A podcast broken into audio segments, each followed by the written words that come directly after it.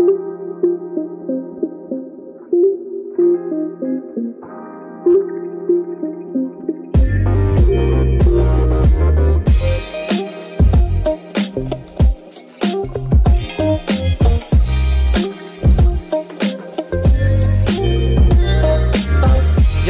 Rapaziada, tudo bem? Tá começando aqui mais um Dump, o seu podcast de notícias aqui do Memória Random. É eu, o seu host de sempre, Tonho, Marco, Antônio, venho com vocês hoje nessa noite amena, meio quentinha, meio fervorosa de 28 do 11 de 2021 para conversar sobre notícias de videogames. E se você não tá ligado, o nosso podcast ele rola ao vivo lá na twitch.tv barra random podcast com M, onde você pode ver ao vivo, interagir, ver nossas gameplays, conversar com a gente, ver evento junto com a gente, se divertir, pode dar sub, pode dar presente, como agora nesse exato momento a gente ganhou uma inscrição de presente, olha só, você pode dar presente pra gente. Ou se você não quiser dar presente, você pode simplesmente apoiar a gente, você pode é, compartilhar aí, ajudar a palavra do Memória Randa a continuar sendo espalhada pelo mundo dos jogos aí, né, pra gente continuar destruindo a indústria de videogames. E para quem não sabe que do ao vivo nosso, a nossa conversa também vai para os nossos feeds de podcast, né? A gente também tá disponível nos melhores agregadores de podcasts do universo, você pode procurar por Memória Random, ou você pode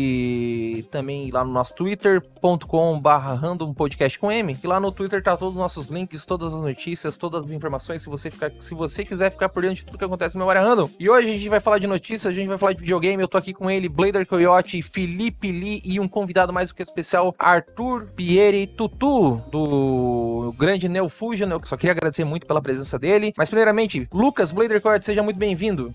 E aí, tudo certo? Hoje é só assunto pesado. Eu nem sei se eu vou conseguir falar direito, porque eu não manjo de, de falar de assunto assim. Mas eu vou tentar. Mas tu vai falar de Halo, né? Sim, sim, com certeza. Tu veio conversar comigo de Halo. Então tá ótimo, cara. É disso que a gente vai falar hoje. Felipe Lee, você que já é da casa, você não é mais convidado. Seja muito bem-vindo, viu, meu amigo? Cara, você é um do prazer. grandíssimo Jornal O Povo aí, né, mano? Não exatamente do Jornal Povo, a gente trabalha em parceria com o Jornal Povo, né? No A Semana em Jogo, nós Hum. produzimos o podcast para ele, né? Somos nosso grupo A Semana em Jogo, né? Mas a gente produz para o povo, mas não somos diretamente ligados. Nós não somos funcionários do povo, então, mas nós criamos oficialmente o podcast para eles. Então é difícil eu Criar dizer que eu sou do... povo. É, criar- eu crio pro pro povo, mas eu não sou do povo.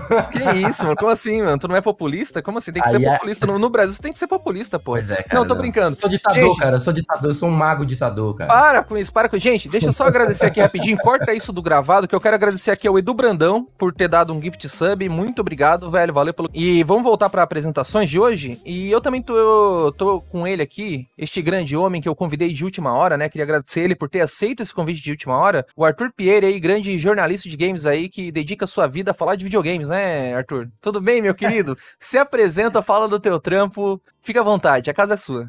É isso aí. Jornalista não, né? A gente só cria conteúdo e fala algumas coisas na internet aí, mas, mas, É mas tá bom. né? sim. É jornalista sim. É, então eu sou o Tutu, né? Arthur Pierre, o pessoal me chama de Tutu na internet. E eu escrevo, sou editor-chefe, o cara que criou o Neo Fusion, né, junto com alguns amigos meus. E também sou apresentador é, e narrador de vídeos lá no Show Me Tech. E, bom, os meus trabalhos cê- vocês podem me seguir no, no Twitter ou no Instagram, no arroba tutupieri. Vocês vão acompanhar lá com, com muito, muita garra todos os trabalhos que eu faço. É, e o site é o neofusion.com.br? Isso, www.neofusion.com.br. Vocês podem ir lá, tem inclusive um texto falando mal da Activision lá, bem, bem completinho. É, tá atualizado até o mês passado, né? Depois acho que eu vou fazer uma parte 2, porque é, parece aquele esgoto, né? Que estoura a tampa e ninguém consegue consertar, fica vazando merda. Para nunca. Incrível, bela definição. Acesse eu, o vou, site eu vou, do- inclusive aqui, vou até inclusive fazer aqui uma gamer aqui, ele diz assim, ó, jornalista não, editor-chefe, melhor que você. Gente, eu, eu posso, eu posso ser editor-chefe do Memória Random, então? Pode, pode. Tá bom. Eu queria, uma, eu queria um cargo importante na minha vida, porque eu não tenho eu não terminei meu ensino superior, eu tenho um ensino superior incompleto, meus trabalhos, eu perdi todos os meus empregos, hoje eu tô 100% desempregado, eu quero poder falar que eu sou editor-chefe de alguma coisa. Então pronto, eu sou Pronto, editor-chefe do Memória Random. Pronto, tá Tudo feito. bem. É, gente, brincadeiras à parte, visitem o site do Arthur, é, neofusion.com.br, visitem lá o site Games. Eu gosto muito que também o nosso amigo Carlos lançou um texto muito bacana sobre o teste de Elden Ring. Eu, eu gostei muito das palavras dele, um textaço ainda, né? Um paredaço de texto. Gostei muito do, do que foi dito ali. Uma matéria que eu gostei muito foi de uma treta que eu me envolvi uma época aí com o Tutu um tempo atrás. Tu deve lembrar. Um, um rapaz que fez um texto sobre System Shock muito bom também. Textaço sobre ah. System Shock 2. Então, para quem sim. gosta, para quem é da época do texto ainda, né? Porque a galera, os jovens do futuro, que estão aqui com a gente ainda, os, jo os jovens futuristas, eles gostam de podcast. Porque o podcast é um bagulho dinâmico. Texto é coisa do passado, né, gente? Tô brincando, gente. Não, não abandonem a, o, o estudo textual, ele é muito importante. E visitem o site do Tutu, porque, cara, o texto de System Shock 2 é muito bom, viu, Tutu? Particularmente oh, muito... do que eu li ali, esse texto ali me pegou, hein, do, do System Shock 2. É do, do Eric Lúdico. O Eric é, é um. Esse sim é um catedrático dos games. Ele já fez estrada na parte de. Ele, ele é na, formado em comunicação, né? E tem mestrado nessa parte de comunicação voltado para a área de games, então é realmente um cara estudado, manja pra caramba. É uma das, das melhores mãos e mentes que a gente tem lá no site. É, muito rapaz. Bacana, bacana. Rapaz, ainda diria mais, diria, pegando aqui as palavras do Tonho, eu diria que texto lido é coisa do passado. A moda agora é. Namorar pelado e ouvir é podcast, podcast pelado. Podcast, ouvir podcast. ouvir podcast pelado.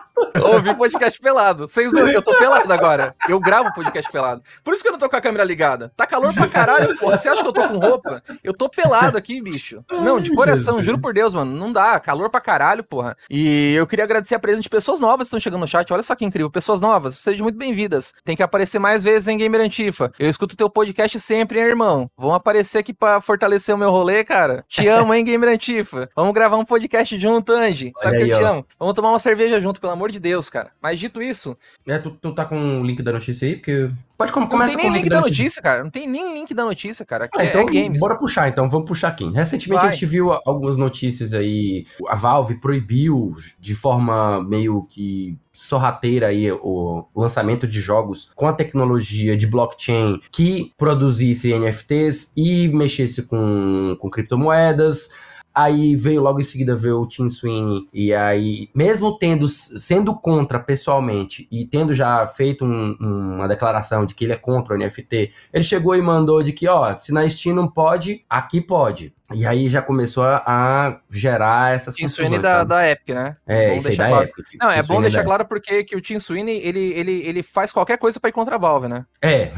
Qualquer coisa, é. ele faz qualquer coisa. É, ele qualquer precisa... Coisa, por mais precisa, imoral que seja, ele faz, tá ligado? Ele precisa competir, cara. Ele é, ele é, ele tá perdendo. Ele é, ele é um grande competidor, exatamente. Ele é desesperado, ele é desesperado. Enfim, aí a gente tem visto ultimamente muitos jogos como é, X, salvo engano, X alguma coisa, X...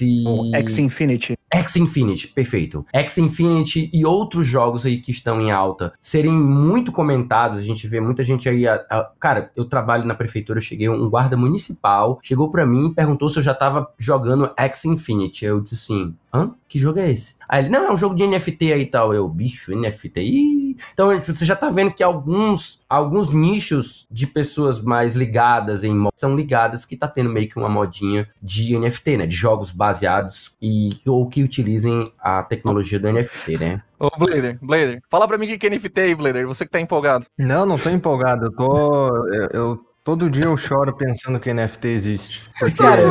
Cara, vamos começar, vamos começar o seguinte. Primeiro dá o contexto do que é o NFT, né, é, bicho? É, é não financia é. trambicagem, né, mano? Eu, eu, tá, tipo assim, eu não quero monopolizar a conversa, então, tipo, e também não sou o host, não sou, não sou o Tonho, né? Mas eu queria pedir pro Arthur, que tá pesquisando bastante sobre esse assunto, né, pra ele introduzir pra gente o que que é a utilização do NFT nos jogos e tal. A gente vai puxando alguns comentários, esticando um pouco mais o assunto. Aí depois eu, a gente pede pro, pro Blader explicar o porquê que ele tá já triste com toda essa história. É, eu acho, eu acho que é bom falar rapidamente o que é NFT, né? Que é o No Fundable Token e tal. É só, tipo, só falar por cima que é tipo essa nova. Você vai falar da Web 3, da PN 3.0 depois, mas é passar a bola pro Arthur. Arthur, é, a gente falou que é no improviso. Eu quero ver se você vai matar esse improviso aí, cara. Que a gente faz tudo no susto. O Arthur nunca mais vai querer voltar, eu tenho certeza. Nada. O, o, NFT, esse não fungible token, é como se fosse uma autenticação única, né? E que ela é, ela é realmente única porque você trabalha com um, um, tipo de processamento de dado, ele vai ser gerado, ele vai gerar uma, uma determinada informação, né, um conjunto de dados lá, e vai, vai gerar essa informação, e ela não pode ser replicada. Né? Isso daí começou inicialmente com a questão de arte, né? De arte digital, as pessoas vendendo arte digital, umas artes bastante curiosas, né? Para não dizer bem feias, né? A gente não pode, a gente não, a, a, arte é subjetiva, a arte choca e tal. Eu não, eu sou uma pessoa que eu não, eu não costumo julgar arte, mas oh, pelo amor de Deus, né, mano? Eu quero, assim, ah, tudo bem, né? Meio de mau gosto, né? Mas tudo bem, né, Tutu?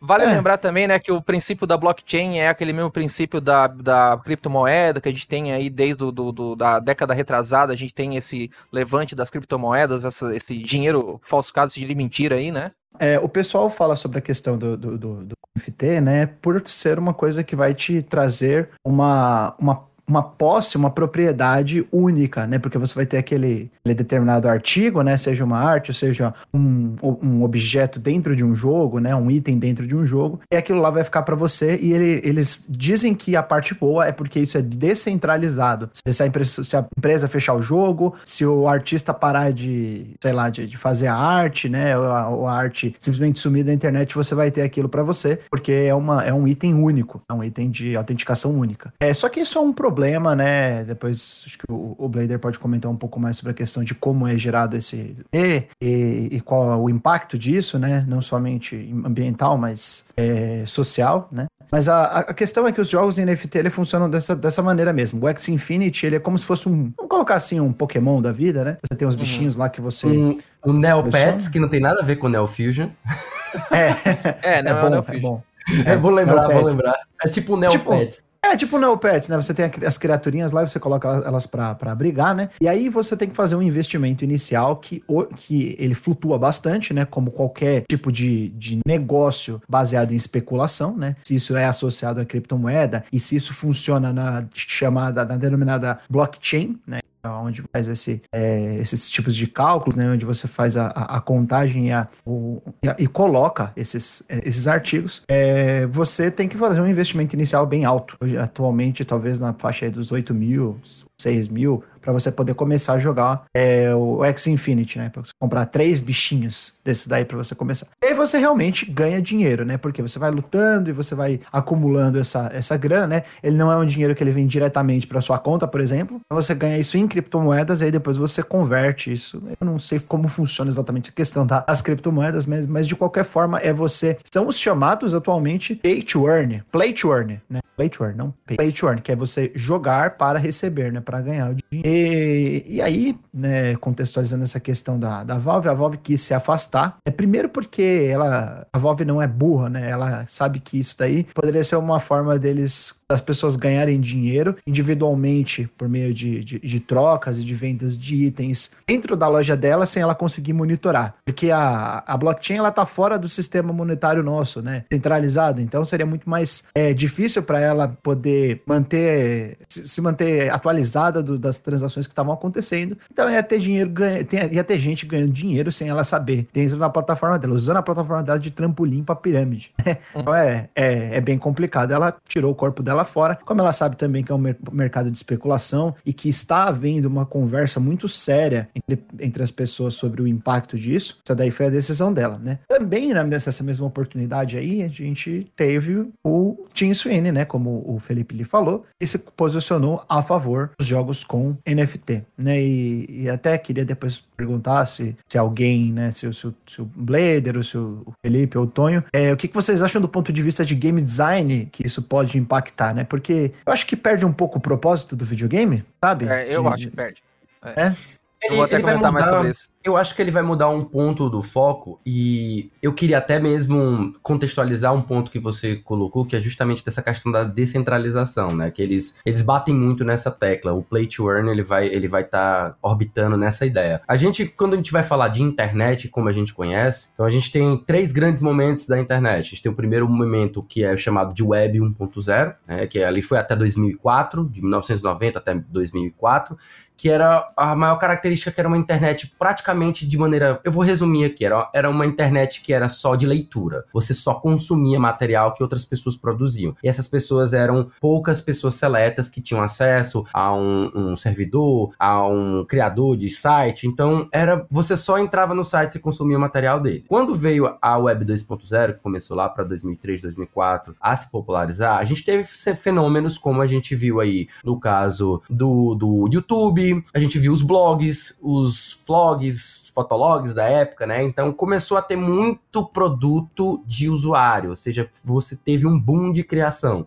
Então, uma das maiores características dessa internet 2.0 é o criador, é a interatividade, a sociabilidade, as redes sociais nasceram com essa internet, entendeu? E quando a gente vem agora, agora em 2021, a gente tá entrando, acho que desde 2018 a gente já tá conversando isso mais ativamente, a gente vem pra Web 3.0, ou Web 3, como vocês vão encontrar esse termo aí pela internet. Até quiserem pesquisar mais, eu até convido. É uma leitura muito interessante para vocês entenderem o ambiente que vocês estão inseridos, né? Então, a Web 3.0, uma das maiores características dela é justamente a palavra que o Arthur usou, que é a descentralização. Se antes você tinha sites que estão com seus dados todos num servidor e que pode acontecer como um DDoS, um ataque de DDoS que faz com que aquele site não seja acessível, agora a descentralização ela tem a ideia de que você não tenha mais ataques a um servidor específico, porque aquela informação estará distribuída em diversos outros centros e ela pode ser descentralizada tanto por pessoas qualquer, qualquer usuário da internet, que é o, o modelo aí que está por trás das criptomoedas e também do NFT, como você também pode ter algumas que são já aplicações mais raras, são, por exemplo, algumas coisas, digamos que é, o, mesmo, o mesmo site da ONU fosse ao mesmo tempo distribuído, estivesse hospedado é, de forma descentralizada em vários, em todos os países que fazem parte da ONU. Então, cada um tem uma cópia lá e tal, então a pessoa nunca vai perder o acesso, porque se ela não consegue achar de um, ele automaticamente puxa dos outros. E não é uma coisa, uma ideia absurda, bacana, muito, muito interessante. Tem muita, muita coisa bacana dessa ideia, sabe? Ô, Felipe, pelo que tu tá falando, parece uma coisa incrível, né? Pelo que Mas você é tá incrível. falando. Nossa, até agora. Não, até agora parece ótimo. Vou. Sim, vou claro. a- agora eu já vou sair do podcast agora, já vou desligar aqui o podcast. eu já vou investir todo o meu dinheiro nesses bonequinhos que estão aparecendo aqui na tela. Porra, eu já vou porra, virar Tonho, o maior ô, Tonho, blockchainer do mundo, já, ah, nesse exato momento. ô, Tonho, você falou que você quer ser editor-chefe, você tem que ser pro player de jogo NFT, pô. É verdade. É coisa melhor. Mano, Counter Strike, Valorant, tá, tá, por- tá- já ficou pra trás, né, mano? Essa coisa Pra aí trás, de- você, tá, de- você vai ficar pagando. Não, a Valorant e Counter-Strike ainda é tranquilo, né? Porque Counter-Strike é praticamente de graça, Valorant é de graça. Uhum. Agora, você ficar comprando jogo de 350 reais no PlayStation, já era. O negócio agora é ganhar 350 reais pra jogar o jogo de graça. Exatamente. Já Entendeu? pensou que incrível? Tá, aí, não precisa mais nem pedir chave pros PR, né? Mas não tô brincando, não vamos mudar de assunto.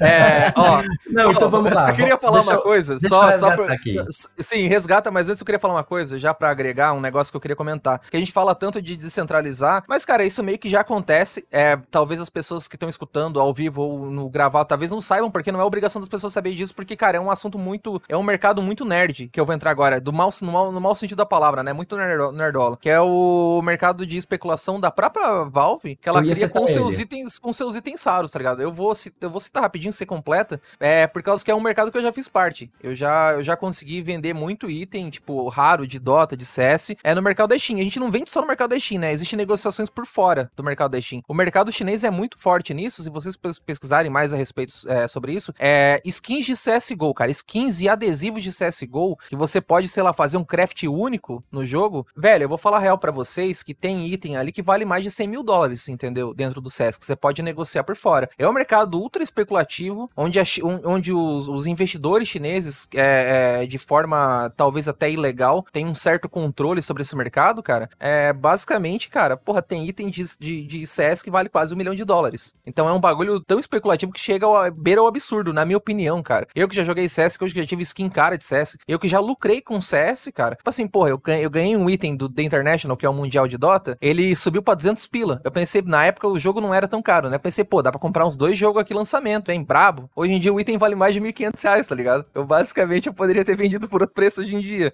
Mas é a forma de especulação que o próprio marketplace da Steam já, já oferece, tá ligado? Já existe meio que uma, uma mega especulação de itens ali pra quem tá por fora, pra quem nunca jogou CS e nunca jogou Dota. Não é tipo LoL. No LoL e no Valorant, você morreu com a grana, né? Você comprou skin, já era. No Dota, no LoL, no Dota e no, no CS rola uma mega especulação, cara. O marketing da Steam é a coisa mais louca que, que tem, tá ligado? Eu já fui NFT da Steam. Não, tô brincando, não fui não. É, pode falar aí, o, o, o Felipe, completa, então, continua. É, aí justamente o que eu ia resgatar era o ponto que o, o Arthur tinha falado que a Valve, ela queria manter esse controle justamente porque ela já existe uma, o mercado dela, né? Em que você pode fazer a, a compra, a venda e a troca de itens que o, o próprio, os próprios jogos é, liberam, né? Então você vai ter dentro do CS, como você citou, você vai ter dentro do, do Dota, é, outros jogos Tipo, acho que, se não me engano, o Worms também tem umas paradas assim e tal. O... Vários jogos tem, tem. Outros jogos da Valve costumam ter. O, eu lembro que o Team Fortress também tem, tinha um mercado tem, de chapéus. Tem. Muito, não, chapéu, faca, skin, então, é absurdo. Então não é uma coisa nova, né? Então essa questão mercado, mas eu também ia citar um delírio coletivo aí que aconteceu nessa geração agora, que foi o, a, a venda de itens com dinheiro real que acontecia no, na, nas casas de leilão dentro do Diablo 3, né? Não sei se vocês lembram disso ou se vocês chegaram a jogar. Lembro, até. Eu não cheguei a jogar, sabe por quê? Porque o jogo não dava para jogar. O jogo ficou offline uma semana, né? Dá pra, vale lembrar do lançamento do Diablo 3 que foi um inferno. Essa época dessa casa de leilões com, com o dinheiro real, cara. Era, era uma situação meio, meio estranha, né? Na época a gente dizia que a pessoa poderia simplesmente ganhar dinheiro com o jogo a partir de agora, né? Era a mesma história que tá acontecendo agora no NFT. Foi a mesma lá em 2013, salvo engano, gente, vocês lembram de quando foi? Esse 2013, 2012, por aí, não lembro exatamente. Mas eu lembro que a, o pessoal jogava, aí uh, tinha o, o, o, drop dos itens, né, normal do jogo, e esses itens eram classificados em raros, em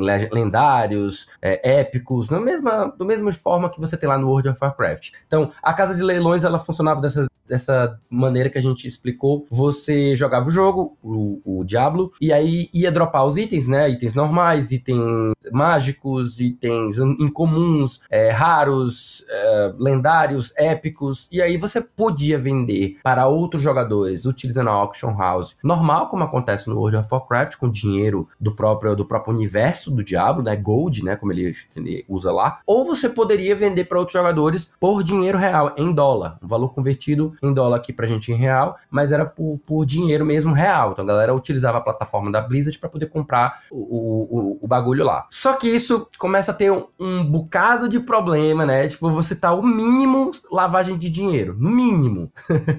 Só pra vocês terem uma ideia. O cara pode simplesmente pegar um item qualquer lá, anunciar num preço absurdo. Aí alguém vai lá, compra e, tipo, ninguém nunca vai saber por que, que alguém comprou um um dinheiro. É, um item muito barato por um valor muito alto que ninguém vai comprar, isso, mas existe isso. aquela lavagem ali combinada e tal. Exatamente. Isso rola até na Steam também. Então, isso vai, isso vai, vai existir no Steam, isso vai existir nesses jogos que utilizam essa maneira, vai existir nos NFTs e existe no parâmetro, né, no espelho do NFT, que é o mercado de arte tradicional, via é, é, é, artes de, de altos valores que custam milhões de dólares. Nossa, tudo aquilo ali é especulação pra caralho e é tudo baseado na ideia da escassez, né, de que não existem cópias. Então, para isso, o NFT vem buscar essa ideia de que não existem cópias daquele, daquele, aquela imagem, o que é algo completamente incabível dentro do meio digital. Qualquer pessoa pode simplesmente fazer um Ctrl C, V você já tem uma cópia, ou então bater um print screen daquela imagem, você já tem uma cópia. Mas não, é, o NFT diz que você é o proprietário real daquela imagem de verdade. Aí, sabe? Será, mano? Será? Sabe? É, já começa a ficar naquela coisa assim de. É, é, é.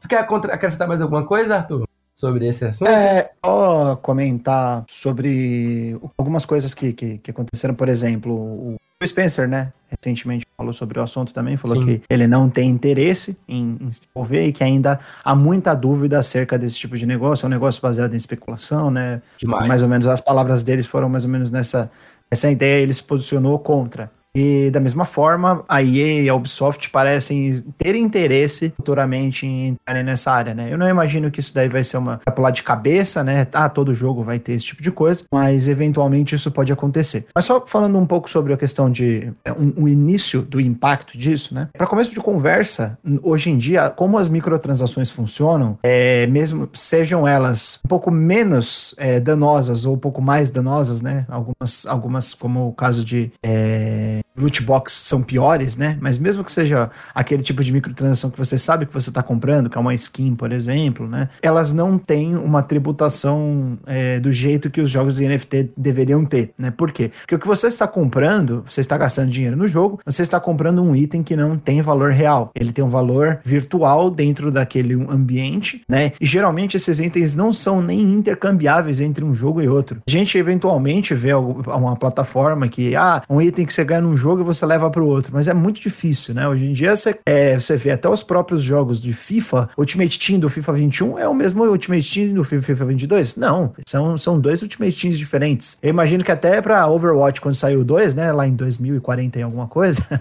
talvez a gente, a gente veja aí é, skins que, ah, não, não, não o jogo vai ser o mesmo, mas as skins são diferentes. Você vai ter que comprar o do, do Overwatch 2, as do Overwatch 1 não serão compatíveis, né? Então, talvez esse negócio do, do, do, NFT, ele promova isso de uma forma de uma forma um pouco distinta, né? De, ah, você pode realmente pegar esse item, ele vai pertencer a você, você pode levar de um ambiente para o outro. Mas, e a questão da tributação? Porque esse item é negociável. Você vai tirar ele de um jogo, vai colocar para outro, ele é descentralizado, esse, esse, esse valor vai ficar com você e ele é especulativo. Mas, e a questão de tributação? Quando você está colocando o seu dinheiro dentro de um jogo para ganhar ganhar mais dinheiro, é como se você estivesse apostando. Ou mais do que isso, você está fazendo um investimento. Não é só a questão da aposta, mas é uma questão do investimento. Dinheiro eu gosto, rendendo Mas dinheiro. eu gosto da palavra que tu usou, que aposta, muita gente, quando critica o mercado de ações, especialmente na questão do, dos trades, tanto swing quanto day trade, eles não deixam de ter um, um, um aspecto de aposta, né? Porque quando sim, você sim. Quando, quando você quer investir numa empresa e ser acionista dela, para que você veja ela crescer e tudo mais e tal, essa é a parte inicial que foi criada as ações, que é tipo a parte boa das ações, entre aspas. Você está contribuindo para que uma empresa cresça e, e ganhe mais valor, né? Parte boa.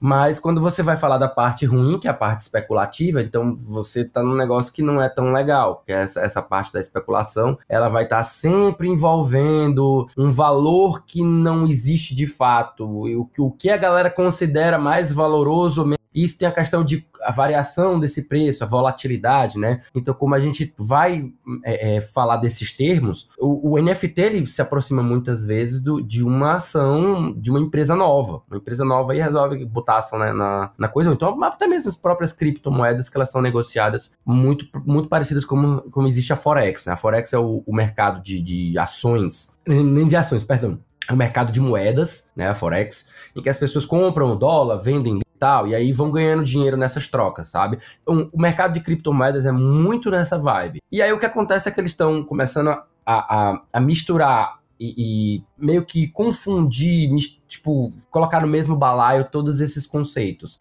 Você vai estar tá dentro do universo de um jogo, você vai estar tá trabalhando com uma coisa que parece com ações, que parece com item de jogo, que vai se comportar de uma maneira especulativa, que você pode comprar e vender, e aí você pode ganhar dinheiro, perder dinheiro, e isso dentro de jogo começa a, ter aquela primeira preocupação, peraí, é jogo? Então ele vai ter que ter um, um bloqueio de idade, né? Porque mexer com valores reais, trabalhar com dinheiro, mexer com dinheiro é uma questão que tem que ser maior de idade. Então vai, vai permitir menores de idade. Então a gente já começa a ter cada vez mais é, preocupações, né? Tanto da parte de, de regulamentação, claro, até mesmo, e aí volto para a pergunta, não sei se foi o, o Tonho que perguntou, se foi você, Arthur, que perguntou em relação a, ao game design, né? Porque o game design em si, ele pode se manter padrão, tipo, se você você pode pegar a tecnologia do NFT e do blockchain e trabalhar ela de forma para para trabalhar ao entorno da unicidade. Todos os itens nesse jogo, nesse jogo serão únicos. Você pode ter isso e você não precisa necessariamente ter um troca-troca. Você tem um item único, ele é seu, ninguém mais tem. Só você tem aquele item. E ponto, ponto. Não tem mais o que fazer. Mas o que acontece é que isso vai exigir cada vez, é, digamos, design em cima de design para que aqueles itens sejam equilibrados e causem um desequilíbrio num, num gameplay competitivo, que eu acho inviável, completamente inviável, a menos que eles sejam meramente decorativos. E aí você vai ter meio que uma simplificação da ideia. Ao invés de você, por exemplo, ter uma arma com atributos únicos que só você tem, exceto se for algo bem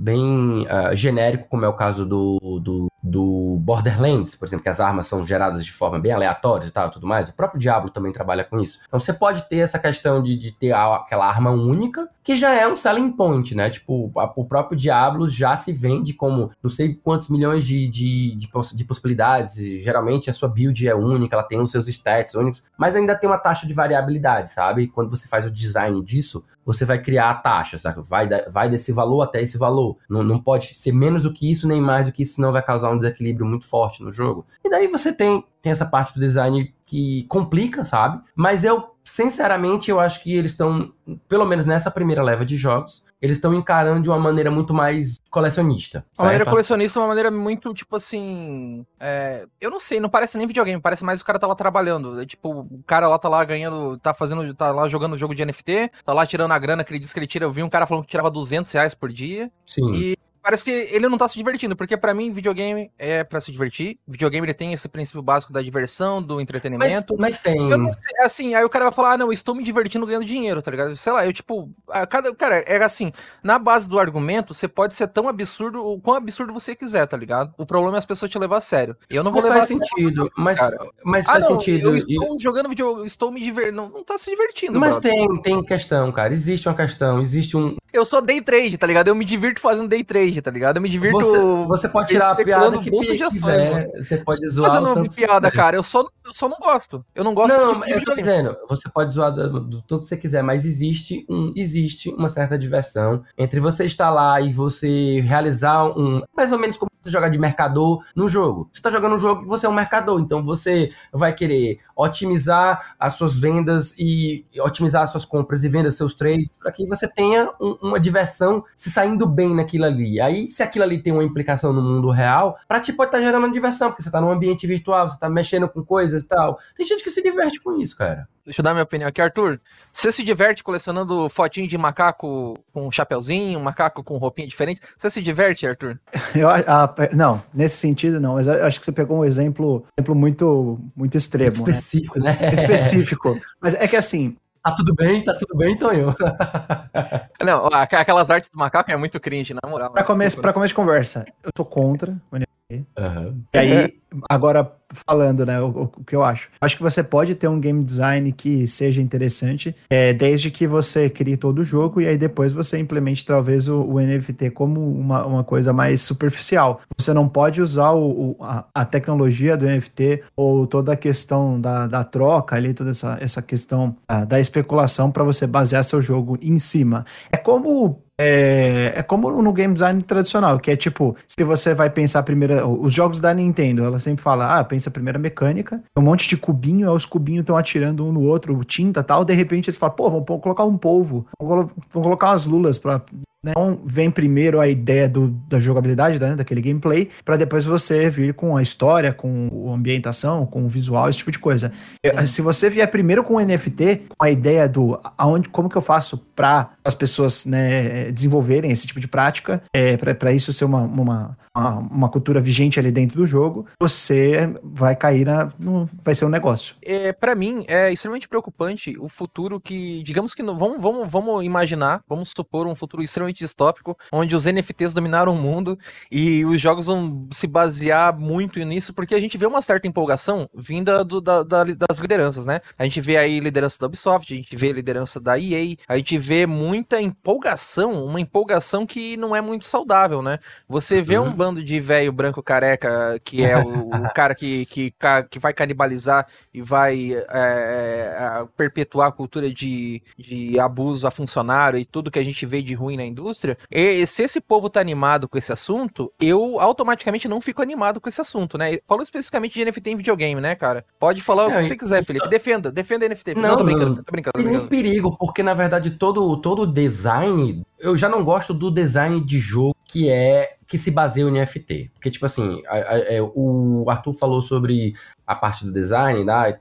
Do qual, do qual quão problemático é você pensar no NFT primeiro e no jogo depois, sabe? Tipo, primeiro é um NFT, é um negócio, e depois é um jogo ao redor dele para fazer ele ser divertido, para mascarar a ideia e deixar ela divertida. Então, tipo assim, eu não gosto desde o começo do design, do parte do design, que é válido, que existe, que é o colecionismo. Eu não gosto dessa parte de colecionismo. Eu, pessoalmente, não, não sou muito fã. Então, por exemplo, eu não sou trofeleiro, para começar, tipo assim, ah, eu quero colecionar todos os troféus troféus de um jogo, é, quero fazer, platinar e tal. Eu detesto isso. Já é uma situação que eu já não gosto. Então, quando eu entro no jogo, ah, tem que coletar 50. Eu, Collectathon, por exemplo, né, é um gênero que eu não me animo muito. Já é, já é uma coisa que, tipo, não me, não me, me apetece muito. Por mais que não, não existe nenhum problema inerente com esse gênero, é só um tipo de design que não me apetece. Não é uma coisa que assim, meu Deus, eu quero muito jogar um Collectathon, colecionar tudo. Então, não é algo que me, que me atrai, sabe? Então, quando você pega o NFT e que ele vai apelar para esse desejo de colecionar, esse desejo de ter itens únicos que ninguém tem, essa própria questão da escassez que existe no mundo real, sei lá, tu vai procurar aqueles bonequinhos que são maravilhosos, que todo mundo ama. Não, não é os Funko, é os Nendoroids. Os Nendoroids. Os Nendoroids são lindíssimos e eles feitos em quantidade limitada. Para quê? Para que daqui a 10 anos um Nendoroid custe 5 mil reais um, um, um bonequinho para enfeitar a tua casa, porque ele é raro, porque só existe tantos números dele no mundo. Sabe? Pode falar Então, uma coisa? Roupa da Supreme. Roupa da Supreme tem muita especulação, cara. Então, eu tinha um e- brother meu que ele viajava pra Europa só pra buscar roupa da Supreme. É o NFT das roupas, é roupa da Supreme, basicamente. Sério, na moral. É, eu, eu acho que é, o que o Felipe falou é, realmente é, é nessa linha mesmo, né? De você criar essa escassez e de você sentir essa exclusividade, né? Eu vejo que a, a palavra é, do exclusivo, por muito tempo a gente usou ela como uma coisa boa. Ué, o exclusivo de PlayStation 4, pô, PlayStation 4, então ele tem jogos que são daquela plataforma, você só vai jogar lá. É, PlayStation 4 é realmente um console incrível. Ah, o exclusivo do, do Xbox 360. Né? Mas a gente esquece da, da, da etimologia da palavra exclusivo. Exclusivo é de excluir, cara. Tá excluindo, está Exatamente. tirando as pessoas. A exclusividade, ela é uma característica de você retirar, você fazer fatias, né? você fazer um recorte. Então, é uma coisa muito problemática, né, do ponto de vista até de arte. A arte, ela já é problemática porque se ela está num museu, por exemplo, já não são todas as pessoas que vão entrar no museu. E não é nem porque as pessoas não têm dinheiro para entrar no museu, é porque a pessoa não tem acesso à informação do que é um museu e Uhum. também porque ela não, não se porta da forma correta para ir ao museu. Pega um cara, um morador de rua, se ele for entrar no museu, não vão deixar ele entrar mesmo que ele tenha um ingresso. Vão, ba vão Mesmo, que- barrar ele. mesmo que seja gratuito, né? Às, às vezes até tem uns gratuitos, ah, porque não pode entrar sem calça, não pode entrar É. sem Sem camisa. camiseta, sem Ah, então, sapato. é, isso, Então, aí já- Existe toda uma excluidade. Então, a arte, ela já é uma, ela já é uma, uma já tem essa característica, esse, esse traço é, elitista. Já, isso já é um problema que vem sendo desconstruído ao longo do tempo. E aí você vem com esse negócio do NFT que pra mim, assim, ele, ele é o, o supra-sumo, assim, o, o opus magnum do colecionismo mesmo. Porque por muito e, tempo... da- e de excluir as pessoas. não- E da exclusividade, né? Porque por Da muito tempo a gente, a gente conseguia. é, Até hoje a gente tem problema, por exemplo, com a questão de preservação histórica de videogames. Por conta da incompatibilidade entre um hardware e outro, né? Videogames ele tem essa característica, é um problema que não tem como ser solucionado. É, cada vez mais nós temos. é, arquiteturas que vão é, se afunilando, né, e num cone e vão chegando numa coisa um pouco mais parecida, mas anteriormente, né, nos anos nos 50 anos para trás, teve muito, muito hardware diferente e é, é muito difícil da gente preservar. É, gaming, em- cl- cloud gaming já é um problema que a gente vem pensando em questão de preservação. Agora, você imagina eu ouvi esses dias sobre a questão deles estarem fazendo uma série, e primeiro é uma série, mas depois a gente pode partir para a suposição do videogame, né? Eles estão fazendo uma série que foi basicamente leiloada como NFT, ou seja, você vai fazer, a pessoa vai fazer a série e vai entregar para outra pessoa e vai falar assim, ó, tá aqui o seu NFT, esse NFT ele vai ser uma série de seis episódios, uma minissérie de seis episódios. Você imagina você fazer um NFT de um jogo, você fazer o jogo inteiro num NFT, é, e aí você entregar pra pessoa, ó, esse aqui é o seu jogo. Você nunca vai conseguir preservar isso daí. Isso daí vai estar perdido na história. É, então, eu acho que, a- além dos do problema ambiental que nós temos, né, que nós não comentamos sobre a É, questão a gente de não comentou ainda, né? Não, porque se a gente for comentar, se a gente for comentar, tipo, é mais uma porrada É, de mas só- é. É, mas só, só para resumir, o problema mental é, pra você gerar NFT, você tem que gerar um, basicamente uma conta de número primo. Né? O número primo é aquele que só divide por ele e, pelo número um. É, e, e não, não divide por outros. Você achar o próximo número primo é como se fosse o próximo, a próxima conta que você precisa fazer. Pra você fazer isso, você tem que ter, tipo, fazendas de servidores trabalhando. É tal, e muito uma- poder computacional, né? Gera, É muito exige poder- muito poder, exige, exige poder computacional, é, energia, é, tem Isso. implicação também, tipo, no, no, no sentido do... Ele, ele- ele gera alguma energia, alguma, alguma poluição, esses servidores? Alguma poluição? Gera, tem, externa? uma, tem, tem uma, uma questão de quantidade de, de, de, de carbono, né? De, de quilos É. de carbono.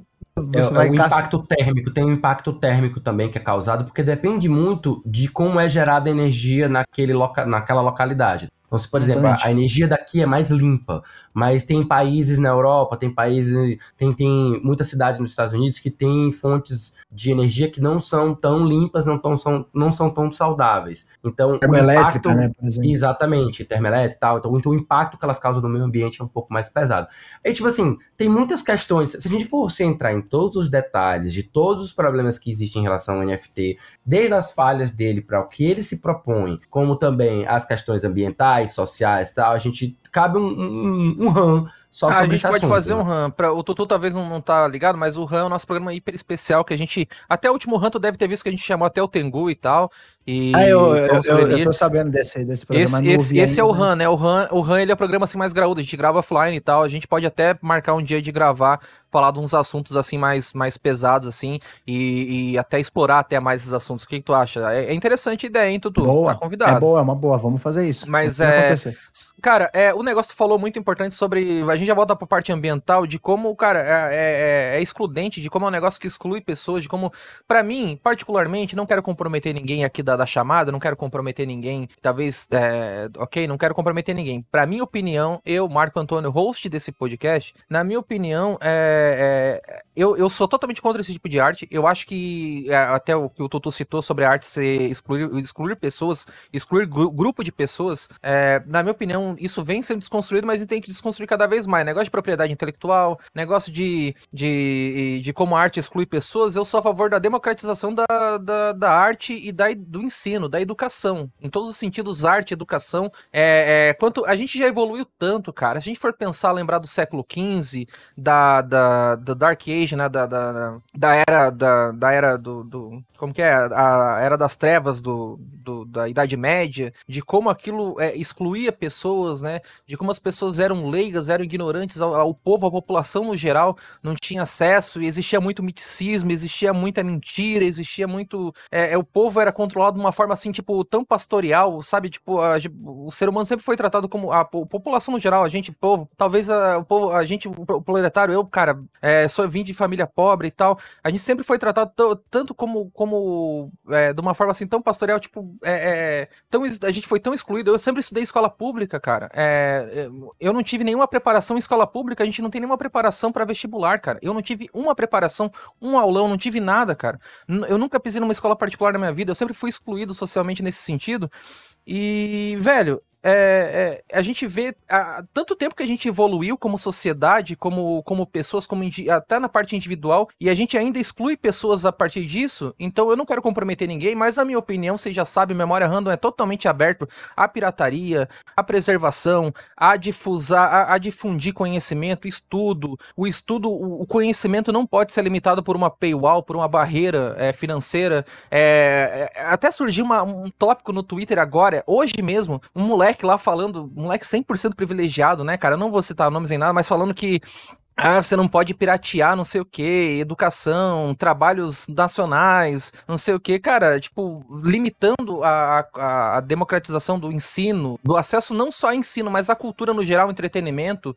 Eu acho que é um negócio tão, tão cruel, tão macabro, na minha opinião, e, e não quero comprometer ninguém, mas eu sou. A gente, em Memória Random, sempre foi claramente a favor de, de, de democratização, pirataria e. e tudo que talvez, sei lá, tipo, talvez gere alguma coisa aí, mas a gente sempre foi a favor disso. Eu só queria deixar claro o nosso ponto como podcast, o nosso ponto como produtor de conteúdo. A gente brinca bastante. Vocês sabem que o nosso podcast é uma zoeira pura, mas às vezes eu tenho que falar sério também. Eu queria deixar bem claro, específico isso aqui agora pra todo mundo. É, que vocês quiserem dar uma conclusão, eu queria. Ô, ô Blader, fala pra mim, Blader, o que, qual que, o que, que deixou, deixou decepcionado? Eu vi você triste no Twitter falando sobre NFT, cara. Dá o teu, teus 10, dois centavos sobre NFT. Eu vou ser bem direto. Vocês já falaram bastante coisa que, assim que é importante, né? Que, que é válido nesse assunto, a questão ambiental e tudo mais. Mas o que eu quero refletir é, essa questão é muito semelhante quanto questão das microtransações no passado. A gente nunca imaginou que os jogos, como eles funcionavam antigamente, eles passariam a ter esse tipo de monetização, esse tipo de prática a partir de quando se tornou comum essa coisa de monetizar as coisas pela internet depois que, que jogos online já estavam estabelecidos. Começou a, isso a se proliferar em, em tudo quanto é canto. Eu fico com medo porque não é difícil essa adaptação acontecer de uma forma rápida. Porque recentemente eu, eu tava escrevendo um roteiro sobre um vídeo é, meu sobre jogos stealth e um dos pontos é sobre Assassin's Creed, como Assassin's Creed mudou, como ele adaptou a, a fórmula dele para, sabe, ter o modelo que ele tem hoje. Ele ter microtransações, essa coisa de poupar tempo, compra de itens, coisas que não existiam quando Assassin's Creed era focado naquela coisa de dos personagens serem os assassinos, um negócio mais stealth, mais furtivo. Aí ele passou totalmente a, a focar nessa questão da aventura, do, da, de armaduras, espadas e tudo mais, né? É RPG de ação e tal. Eu acho muito louco isso aí vender Sim. XP, né? Eles fazem uma barreira de grind tremenda no jogo e começam a vender boost de XP para você upar mais rápido o teu personagem. Eu vou lá e abro um trainer no PC e faço o boneco ficar level máximo em um clique no botão e acabou, foda-se. É, mas continua, é, por favor. É, uh, nesse sentido me dá medo porque eu realmente não duvido que aconteça uma, uma adaptação tão rápida a esse negócio que, sabe, a gente nem vai conseguir ver direito, a gente já vai estar tá refém disso. E o que, o que me deixa triste também quanto a isso é que isso vai não só tornar o entretenimento uma coisa totalmente não vinculada ao fato de tu estar tá consumindo o entretenimento, vai ser mais uma, uma relação de, de obrigação, uma relação de, de ah, isso, eu faço isso porque isso me dá uma coisa em troca, não porque eu tô, sabe, me entretendo realmente, apesar de ser uma coisa em troca, mas uma, dinheiro, né? Dinheiro. E também a questão de que se isso tomar conta do mercado de uma forma majoritária, a gente vai ver cada vez mais eles adotando esse modelo, é claro, mas também uhum. isso, isso acaba inibindo o fato da arte em si, não só da, da arte uh, da arte tradicional, uh, seja, sejam filmes e, e, imagens, o que seja, mas vai. Entende o que eu quero dizer? Sabe, hoje em dia a gente tem música comercial, a gente tem jogo comercial, a gente tem filme comercial. Isso vai, vai, che vai chegar numa escala tão grave, mas tão grave que é isso que me preocupa. Eu também acho entendeu? preocupante. Eu acho preocupante o nível que essa a parte de especulação, a parte de, de monetização pode chegar, porque é, eu tenho um histórico aí, a gente pode citar de. A gente pode até, mano, fazer um podcast só de como a monetização se. É, ela se infiltrou em videogame, né? De como a monetização. Mano, a, eu, eu, joguei muito COD na minha vida e a monetização do COD ela cresceu de uma maneira tão expoente. E aí depois a gente teve a chegada do Battle Pass e tem que rolar adaptação. A própria, a própria monetização do League of Legends é uma monetização completamente estranha do seu tempo, né? Porque é um jogo de 2009. O Valorant já veio com uma outro tipo de monetização. Então, tipo, monetização em videogame, a gente pode tratar de tantas formas, cara. Eu jogo ferrenhamente Fortnite e Valorant. Então, eu, eu compro o Battle Pass sempre. Eu, eu, eu, eu sou vítima, eu sou refém. Eu tô aqui criticando, mas eu sou refém desse tipo de monetização. Eu todo, todo começo da semana, eu abro o Valorant. Opa, vamos ver a, a missão semanal aqui. Vou ganhar meu XP aqui, vou upar meu Battle Pass. Arthur, pode falar o que você quer falar agora. É, não, só pra finalizar o que, o, que o Blader tava comentando, é, eu acho que eu entendo o que você quer dizer, Blader, que é pessoas que não tem nada a ver com videogame querendo se envolver com videogame só pra poder tirar lucro, né? Exatamente, Porra. perfeito, perfeito. Porra, velho, a gente tá de boa aqui fazendo jogo, né? Criando arte, disseminando entretenimento, né? E, fazendo uma coisa que é, é, bem feita, né? Pessoas que realmente amam, né? A gente sabe que tem muita empresa filha da puta, mas muitas pessoas dando duro aí para fazer suas as obras, passar suas, suas visões de, de vida, a, a, forma de se expressar. Aí vem os caras falam assim: não, vamos, tá dando dinheiro. Videogame agora tá dando dinheiro mais do que nunca. Tem NFT. É, é uma galera que não é da nossa bolha, não é, não, tipo assim, eu não tô sendo exclu, eu não tô sendo assim, tipo, nerdola, assim, ah, não vai entrar, não vai, eu, eu, só eu sou gamer, você não pode ser gamer. Longe disso, quanto mais pessoas jogar e se divertir, ter um entretenimento e poder conhecer novas histórias e poder poder ter novas experiências é incrível, tá ligado?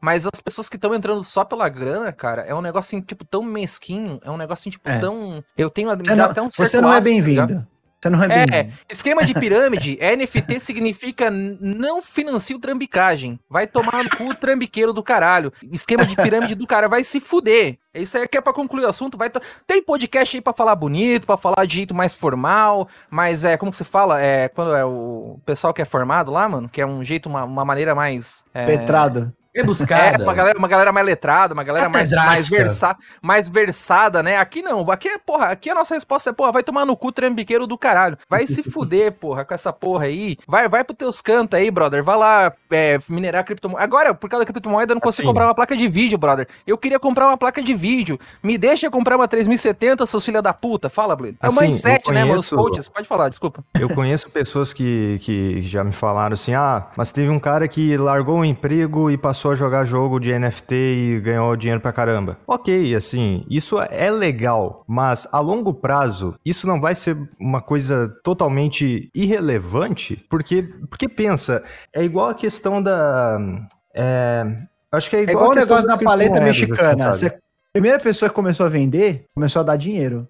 Quando começou, começou a, a estourar, começou a estourar, é. ninguém ganhava mais dinheiro, porque todo mundo vendia paleta não, é, é, é, porque isso aí é um esquema de pirâmide, entendeu, Blader? Isso, é, esse homem, é, é, é um esquema de pirâmide, cara. Tipo, o, tem um cara. Ai, meu, eu conheço um cara que ganhou muito dinheiro com NFT. Mas não é todo mundo que vai ganhar aquela grana com NFT, tá ligado? Tipo, é um bagulho, não existe meritocracia, tipo, é um privilégio, é uma junção de fatores, cara. Tipo, tá ligado? Tipo, não, você, e, você não vai ficar rico. Coisa. É, fala do coach, você falou do coach pra mim, que o coach que, que, que deixou as pessoas ricas e nunca foi um coach. Por que que coach um coach que pobre. Fala para mim do coach pobre. Vai, Felipe, ele vai.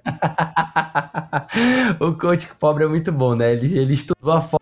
Então, o coach é maravilhoso porque ele estudou as ferramentas e a fórmula para ficar é, rico, né? Ele está disposto Milionário. a te assessorar a ficar rico, mas por algum motivo ele não utiliza as ferramentas nele mesmo para ele ficar rico.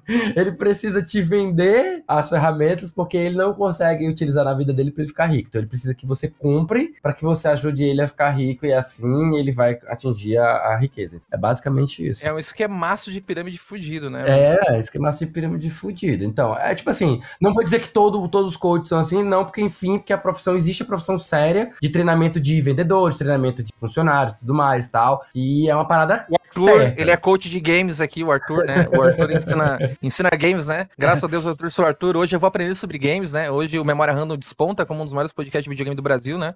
Ultrapassando é aí. aí DN, jogabilidade e, e Nautilus. Graças ao Arthur. Arthur, muito obrigado pela sua presença aqui. Foi muito bom conversar contigo. Vai embora. Tô brincando, pode ficar aqui. Você que é coach de games, Arthur. É, vamos, vamos encerrar esse assunto e vamos fazer um podcast só disso aqui depois, porque já deu uma hora e pouco de assunto já, gente. Pelo amor de uhum. Deus. Tá bom já, tá bom. Querem concluir alguma. Querem dar uma última não, conclusão? Não, não, Já faz a transição para outra, pra Fala pra mim, Arthur. É trambicagem ou não é? É trambicagem, NFT. É proibido vender NFT na frente das crianças, hein, gente? É sujeito a paulada. Felipe Lee, é trambicagem ou não é? É trambicagem demais, meu amigo. Ô, Blader Coyote, é trambicagem ou não é? Uh, é melhor não dizer. é trambicagem, sim, rapaz. Ó, pra, pra, pra participar ele, do podcast tem que achar que é trambicagem. Ele não quis se complicar, ele não quis se complicar. Veja bem. Bem, ele não quis. Gente, vamos falar de coisa boa. O Blader não quis falar porque deve estar tá olhando as. É, Sim, eu tenho certeza, cara, que o Blader no futuro ele vai ser um cara envolvido com criptomoeda, cara. Eu tenho certeza ah. absoluta. Gente, vamos falar de coisa boa. Olha aí, que incrível grande Halo Infinite aí foi lançado o seu multiplayer num Shadow Drop, né? Que a gente costuma dizer de surpresa, né? Pegadinha total.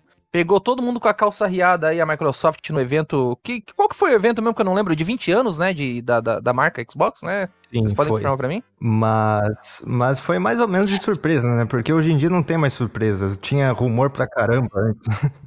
teve um rumor uma, uns dias antes, né? Mas a parada é o seguinte, né? A gente teve. A gente teve aí Halo adiado, a gente teve é, problemas com Halo, a gente teve é, a gente não viu um bom futuro para Halo, né? A gente viu muitos problemas é, desde que todas as confusões que rolaram dentro da 343, mas parece que depois que o Joseph Staten voltou, chegou ali para botar ordem no barraco, parece que a coisa funcionou, né? Porque o jogo era marcado para sair, se eu não me engano, dia 8 ou dia até ali na, na, na metade de dezembro. É, o... Halo, é, dia 8 de dezembro, o Halo ia sair dia 8 de dezembro. Dito isso, de surpresa ali, meio que mais ou menos, eles soltaram o multiplayer do jogo. E lembrando uma matéria que eu comentei, eu acho que no Dump 25 ou no Dump 26, uma matéria da Bloomberg, eu acho, ou da. Não lembro se era da. Qual era o site, mas é um site gringo, né? Eles comentaram sobre. É, eles comentaram sobre se o jogo, graças ao sucesso da Flight, né, que foi aquele teste do multiplayer, eles falaram que mesmo sem multiplayer, Halo poderia ser um grande sucesso é, é, lançando apenas o multiplayer, né? Sem a campanha. E deu no que deu, pelo que, por incrível que pareça, isso aconteceu. O jogo foi lançado só o multiplayer agora no dia 15 de novembro, né? Aniversário da, da franquia Halo. E foi um grande sucesso aí, tá sendo um grande sucesso aí. É, Halo Infinite Multiplayer aí parece que é a volta às origens, é uma. É, ele com não só uma volta às origens, né? Ele consegue adaptar tudo que Halo faz de bom e consegue dar uma modernizada ali, assim, de leve, né? Não chega nada a ser como Halo 5, que era basicamente um Call of Duty moderno e honestamente não era o, o, que o fã de Halo esperava, né? Então, quero salientar de novo. Se você não gostava de Halo antes, você não vai gostar de Halo agora. Porque Halo, ele tá mais preocupado em manter aquela fanbase que é enorme, né? A gente fala, nossa, é um jogo de nicho. Não, não é um jogo de nicho. Nos Estados Unidos é o jogo mais vendido do ano que ele sai nos Estados Unidos, basicamente, né? Halo sempre foi gigante. E ele tem uma fanbase gigante que ele precisa só agradar aquela fanbase para fazer o sucesso, para dar dinheiro, para dar retorno financeiro. E eu acho que foi a estratégia mais acertada. Eles acertarem isso de game de é, Battle Pass e trazer o jogo nesse formato aí free to play, o multiplayer aí que é, principalmente nos Estados Unidos é muito forte o multiplayer de Halo, né? Então, eu acho que nada mais justo, né? E a campanha ainda tá marcada para dezembro, né? O que saiu agora foi o multiplayer, eu e o Blader a gente jogou. E tá sendo o sucesso que era esperado, né? Parece que Halo realmente voltou a ser o que era, a sua grandeza. E eu fico muito feliz por isso, cara. Eu fico muito feliz de. É um jogo que tá super acessível. Eu jogando no PC, joguei com um amigo meu que tava no Xbox, o outro amigo tava no Cloud. E imagina, um jogo multiplayer sendo jogado via cloud muito massa, velho. Fiquei. Eu, eu sou muito. Eu tô muito feliz com o advento do, do, X, do, do xCloud. E tem muita coisa que, ah, não quero nem instalar esse jogo aqui. Quero só dar uma testada. Eu abro no cloud, não preciso baixar um jogo de 50, 100 GB. Enfim, dito isso, jogando jogamos, né, Blader? Tu jogou bastante, né? Jogou mais do que eu, né, Blader? Sim, sim, joguei, é, me diverti muito, mas é, tem o problema, né? Na real, o é. jogo ele tá muito bom, assim, em questão de do jogo, eu não, não tenho que reclamar. Não, é, gameplay, a gunplay, as armas novas. A gente vê que é uma boa base, uma, boa, uma base incrível para a campanha de Halo Infinite. Eu não estava empolgado para a campanha de Halo Infinite, mas depois de jogar bastante multiplayer, esse multiplayer me hypou a campanha de Halo Infinite, né? Independente de como for a história, independente dos frutos de roteiro, eu estou hypado. É, é, só queria salientar isso que eu estou hypado para a campanha por causa do multiplayer. Achei muito legal isso. O, assim, o Battle Pass, eu não, eu não sou contra o modelo do Battle Pass. O problema é que o, o Battle Pass do Halo tá, tá feio. É, tá feio, tá. Ele não tá funcional os desafios dele que tu precisa fazer para upar de nível, assim, são. Uh, não tem nada a ver com o fato de tu conseguir jogar bem e, e fazer o objetivo com o teu time, sabe? Uh, basicamente fazer uma partida, ganhar a partida, sabe? Os desafios eles estão ligados a fazer tal coisa com tal arma, jogar tal modo de jogo, de vez em quando vencer uma partida. Jogar modos assim, é que antes estava bem pior, eles deram uma mudada, tá? Eles deram e um pequeno agora... ajuste ali, mas ainda tá ruim, né?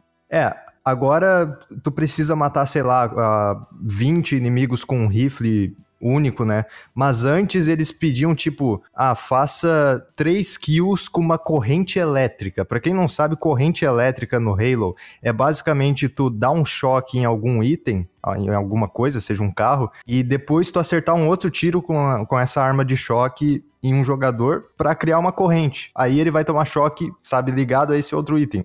Mas isso é muito difícil de fazer, é insano. Então, esses desafios o pessoal não gostou, tá muito chato de, de, de levar isso para frente, porque porque não é intuitivo na questão do, do que Halo é, né? Porque é um jogo de, de equipe, é um uhum. jogo que tu precisa jogar em equipe para ele funcionar, né? Até por isso que o, o time to kill é, é, alto, o pessoal reclama disso, os que não, não, não jogam Halo desde o passado, mas é assim mesmo porque o jogo é focado em equipe, né? Mas o problema também do, do Battle Pass é que ele é focado em itens cosméticos, né? Ele não, ele não te limita a jogar o jogo, não, não tem nenhum elemento que te dá vantagem, né? A questão é que antes do lançamento eles prometeram que essa customização de itens cosméticos seria uma coisa bem ampla que deixaria seu soldado único e tal. Mas o problema é que a progressão do Battle Pass é tão lenta e tão lenta que tu não pode desbloquear coisas sem ser pelo Battle Pass. Muitas coisas, poucas coisas que tu consegue desbloquear sem o Battle Pass, com eventos, como é que fala, de, de eventos por temporada, assim, que eles fazem. E assim tu consegue desbloquear certas coisas específicas desses eventos, mas muita coisa que tu até teria em outros Halos antigos, cores, uh, pedaços da, da armadura e tal, estão ligados ao Battle Pass e a progressão é muito lenta e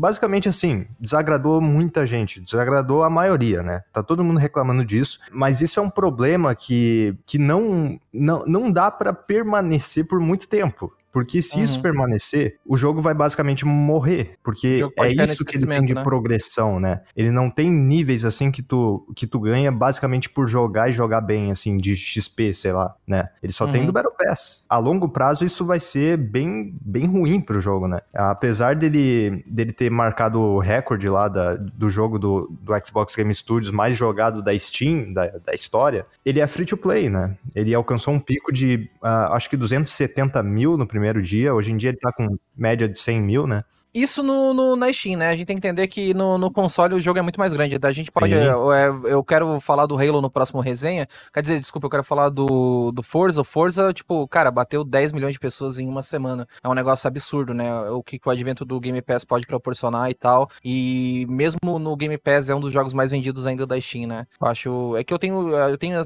perspectiva só de quem joga no PC. Cara, de, vindo de alguém que usa bastante. que aderiu bastante ao, aos aos, Battle Pass, né?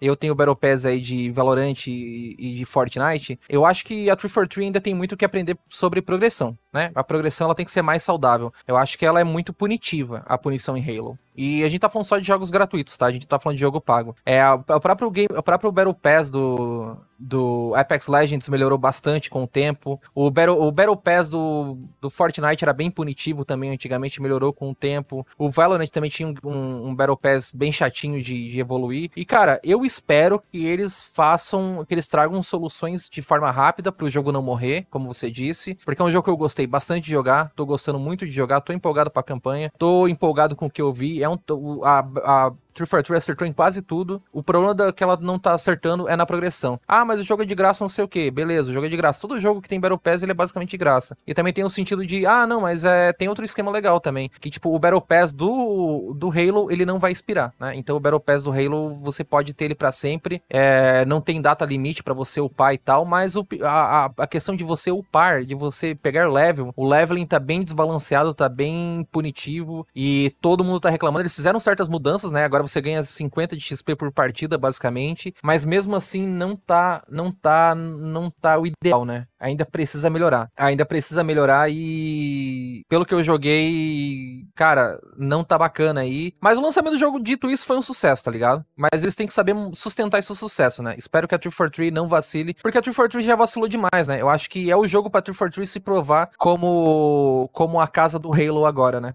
É isso aí. Eu acho que é isso aí, né? De qualquer forma, a gente fala mais do jogo em si no resenha, né? Porque aqui é o dump. É melhor não. Fiquei sabendo que você quer falar de.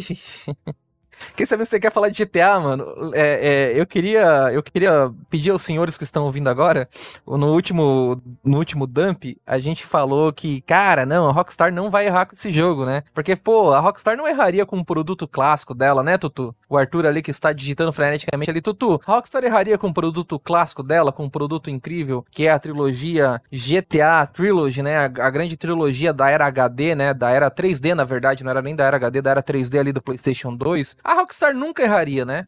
Não, de forma alguma. Nunca, nunca. É, é um produto muito muito importante para a história, né? É o produto que basicamente elevou o status do que a Rockstar é hoje em dia, não é verdade, o, o Arthur? É, o, a Rockstar ela já começou errando com o preço, né? O, o, o, preço do jogo, na verdade, ele aqui perto de casa custa 3 por 10. É o GTA 3 mais o Vice City mais o San Andreas, 3 por 10, prensado ainda, né? É aquela qualidade uhum. um pouco melhor do copiado. 3 por que 10 tem ainda tem o, de, tem o desenhozinho ainda, né? O logo É, impresso, desenho né? bonito, de, exatamente. Bonito. Então 3 por 10, ela lançou aí por 300 reais, mas brincadeiras à parte, né? Realmente, o GTA Trilogy aí, eu, eu estava curioso. Eu estava curioso. Faz muito tempo que eu não jogo o GTA 3. O Vice City eu joguei muito pouco. Eu praticamente, vou, vou falar que eu não joguei o Vice City, porque eu, tão pouco que eu nem eu não lembro nada. O 3 eu joguei na época, mas joguei Assim, há tanto tempo que eu não lembro. San Andreas eu acho que é o que eu joguei mais e joguei mais vezes, então eu tenho mais, mais memórias, tenho, lembro mais dos eventos, né? De qualquer forma, eu falei, pô, vão lançar a edição Grand Theft Auto, The Trilogy Definitive Edition. Edição definitiva. Edição definitiva, definitiva. é porra. Edição definitiva é aquela edição que você, que tem que comprar. É igual o Dragon Quest 11S, Definitive Edition. Você tem que comprar. Eu, vai lá e compra logo, você não pensa e compra. Eu falei assim, puta, eu vou comprar esse GTA aí porque 300 reais é muito A dinheiro. Rockstar não erraria, né, mano? Mas a Rockstar não vai errar, né? Rockstar não vai errar, né, cara? Os caras os cara, os cara espreme o funcionário até sair a última gota de sangue pra não errar. Eu falei, Pra não não, vai, errar. não vai Ah, dar é. errado. É como aquele meme, né? Quando o logo da firma tá na tela, quer dizer que o jogo é bom, né? Aquele meme antigaço do, do Facebook. Mas, ô, ô, Arthur, minha mesa, minha mesa redonda que tá aqui comigo hoje, eu meti essa. Infelizmente, quem quiser olhar o Dump 26, infelizmente eu meti essa e o Megazão não cortou. O Megazão não quis cortar por experimento de, de preservação histórica. Olha aí, preservação histórica de podcast, né? Ele não quis tirar e basicamente eu falei, eu falei com essas palavras, vou, vou parafrasear eu mesmo. A Rockstar nunca erraria. A Rockstar nunca vai errar. É um produto muito importante. A Rockstar não é a CD Projekt Red, né? É tipo rouba mais faz, tá ligado? É o famoso rouba mais faz, né? Mordeu É. a língua? Você mordeu a língua? Infelizmente, o jogo, quando a gente lançou o podcast no o gravado, editado, o jogo já tinha saído. Eu até botei um adendo, botei um, um, um disclo- um di- disclaimer, né? Botei um disclaimer falando, ó, galera, esse podcast aqui ele foi gravado antes de sair o jogo, tá, gente? Por favor, não, não me matem, não me julguem.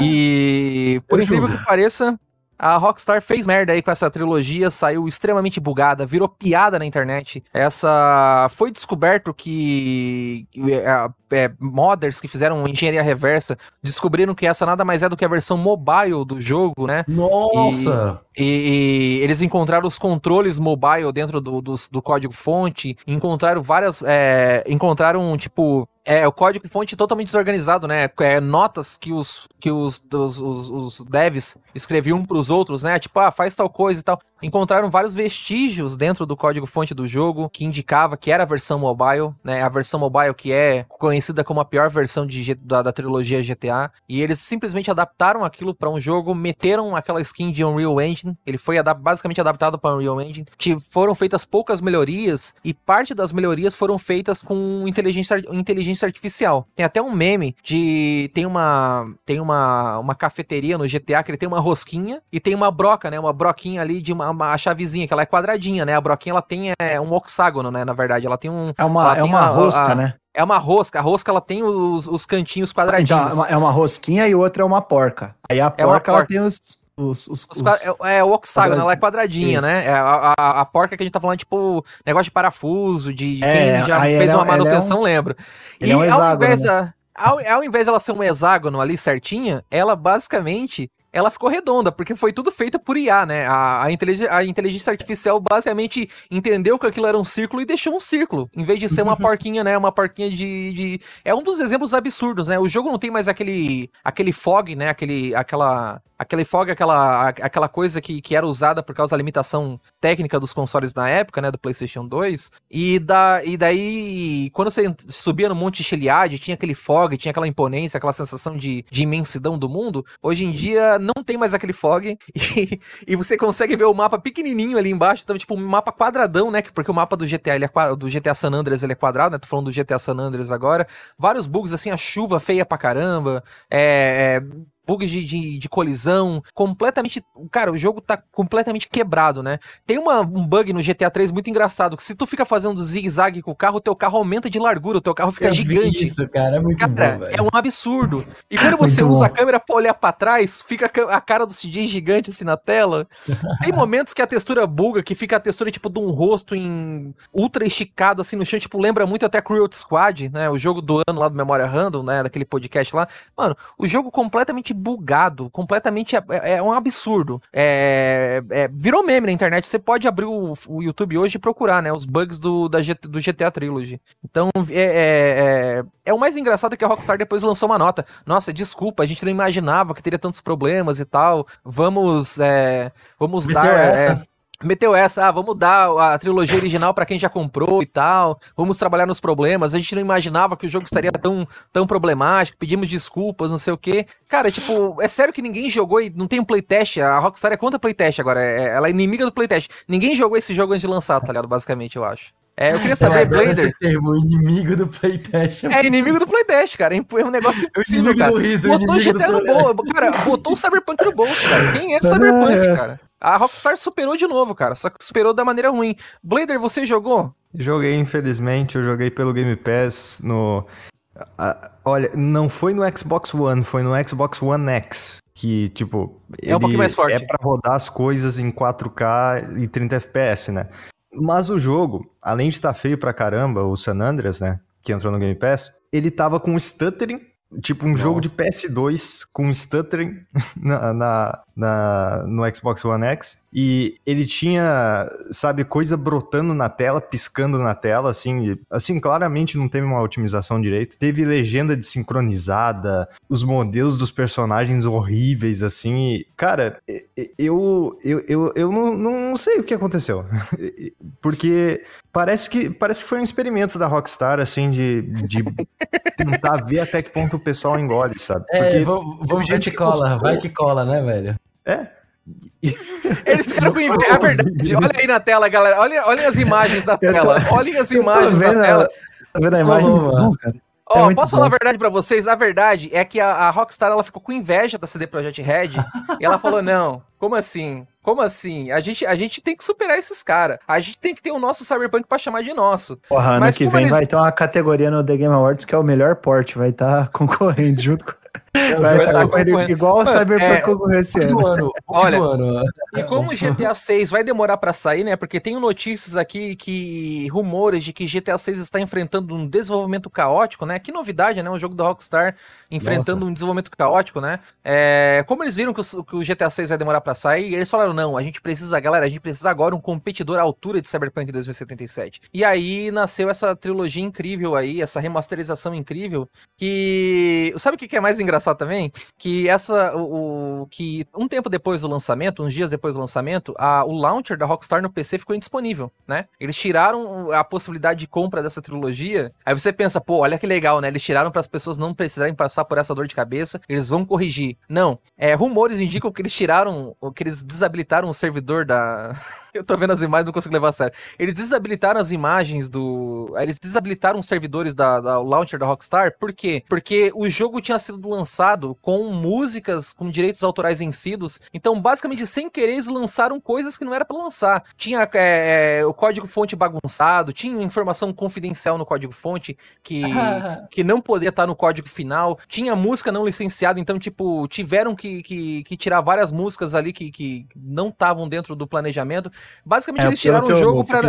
É. O negócio da música, o negócio da música é o seguinte, é, só para deixar claro, ela não estava disponível para as pessoas que estão jogando. Mas se você hum. fizesse o data mining, você ia perceber, é, pelo, pelo, pelo, pelos dados que estavam lá dentro, essas músicas ainda constavam nessa versão, só estavam bloqueadas por script. É, então, mas mesmo assim, elas não poderiam estar lá. É, não. Configura, configura a quebra de contrato. Configura, você tá, você tá... configura a quebra de, de copyright. Né? É, de copyright. Você tá de, querendo ou não, tá lá, entendeu? Alguém pode, pode extrair de lá. Então, e, cara, é impressionante, cara. Você pensa que a Rockstar, pô, vai dar uma dentro, ela não dá, né? Teve esse pedido de desculpas que eu falei que eles não imaginavam. Cara, que loucura, né, cara? Que loucura isso aí. Mano, alguém, alguém quer acrescentar alguma coisa aí? Felipe é, Lins? Pode acrescentar, cara. Não, cara, eu só, eu só, eu, eu vivo pelos memes, cara.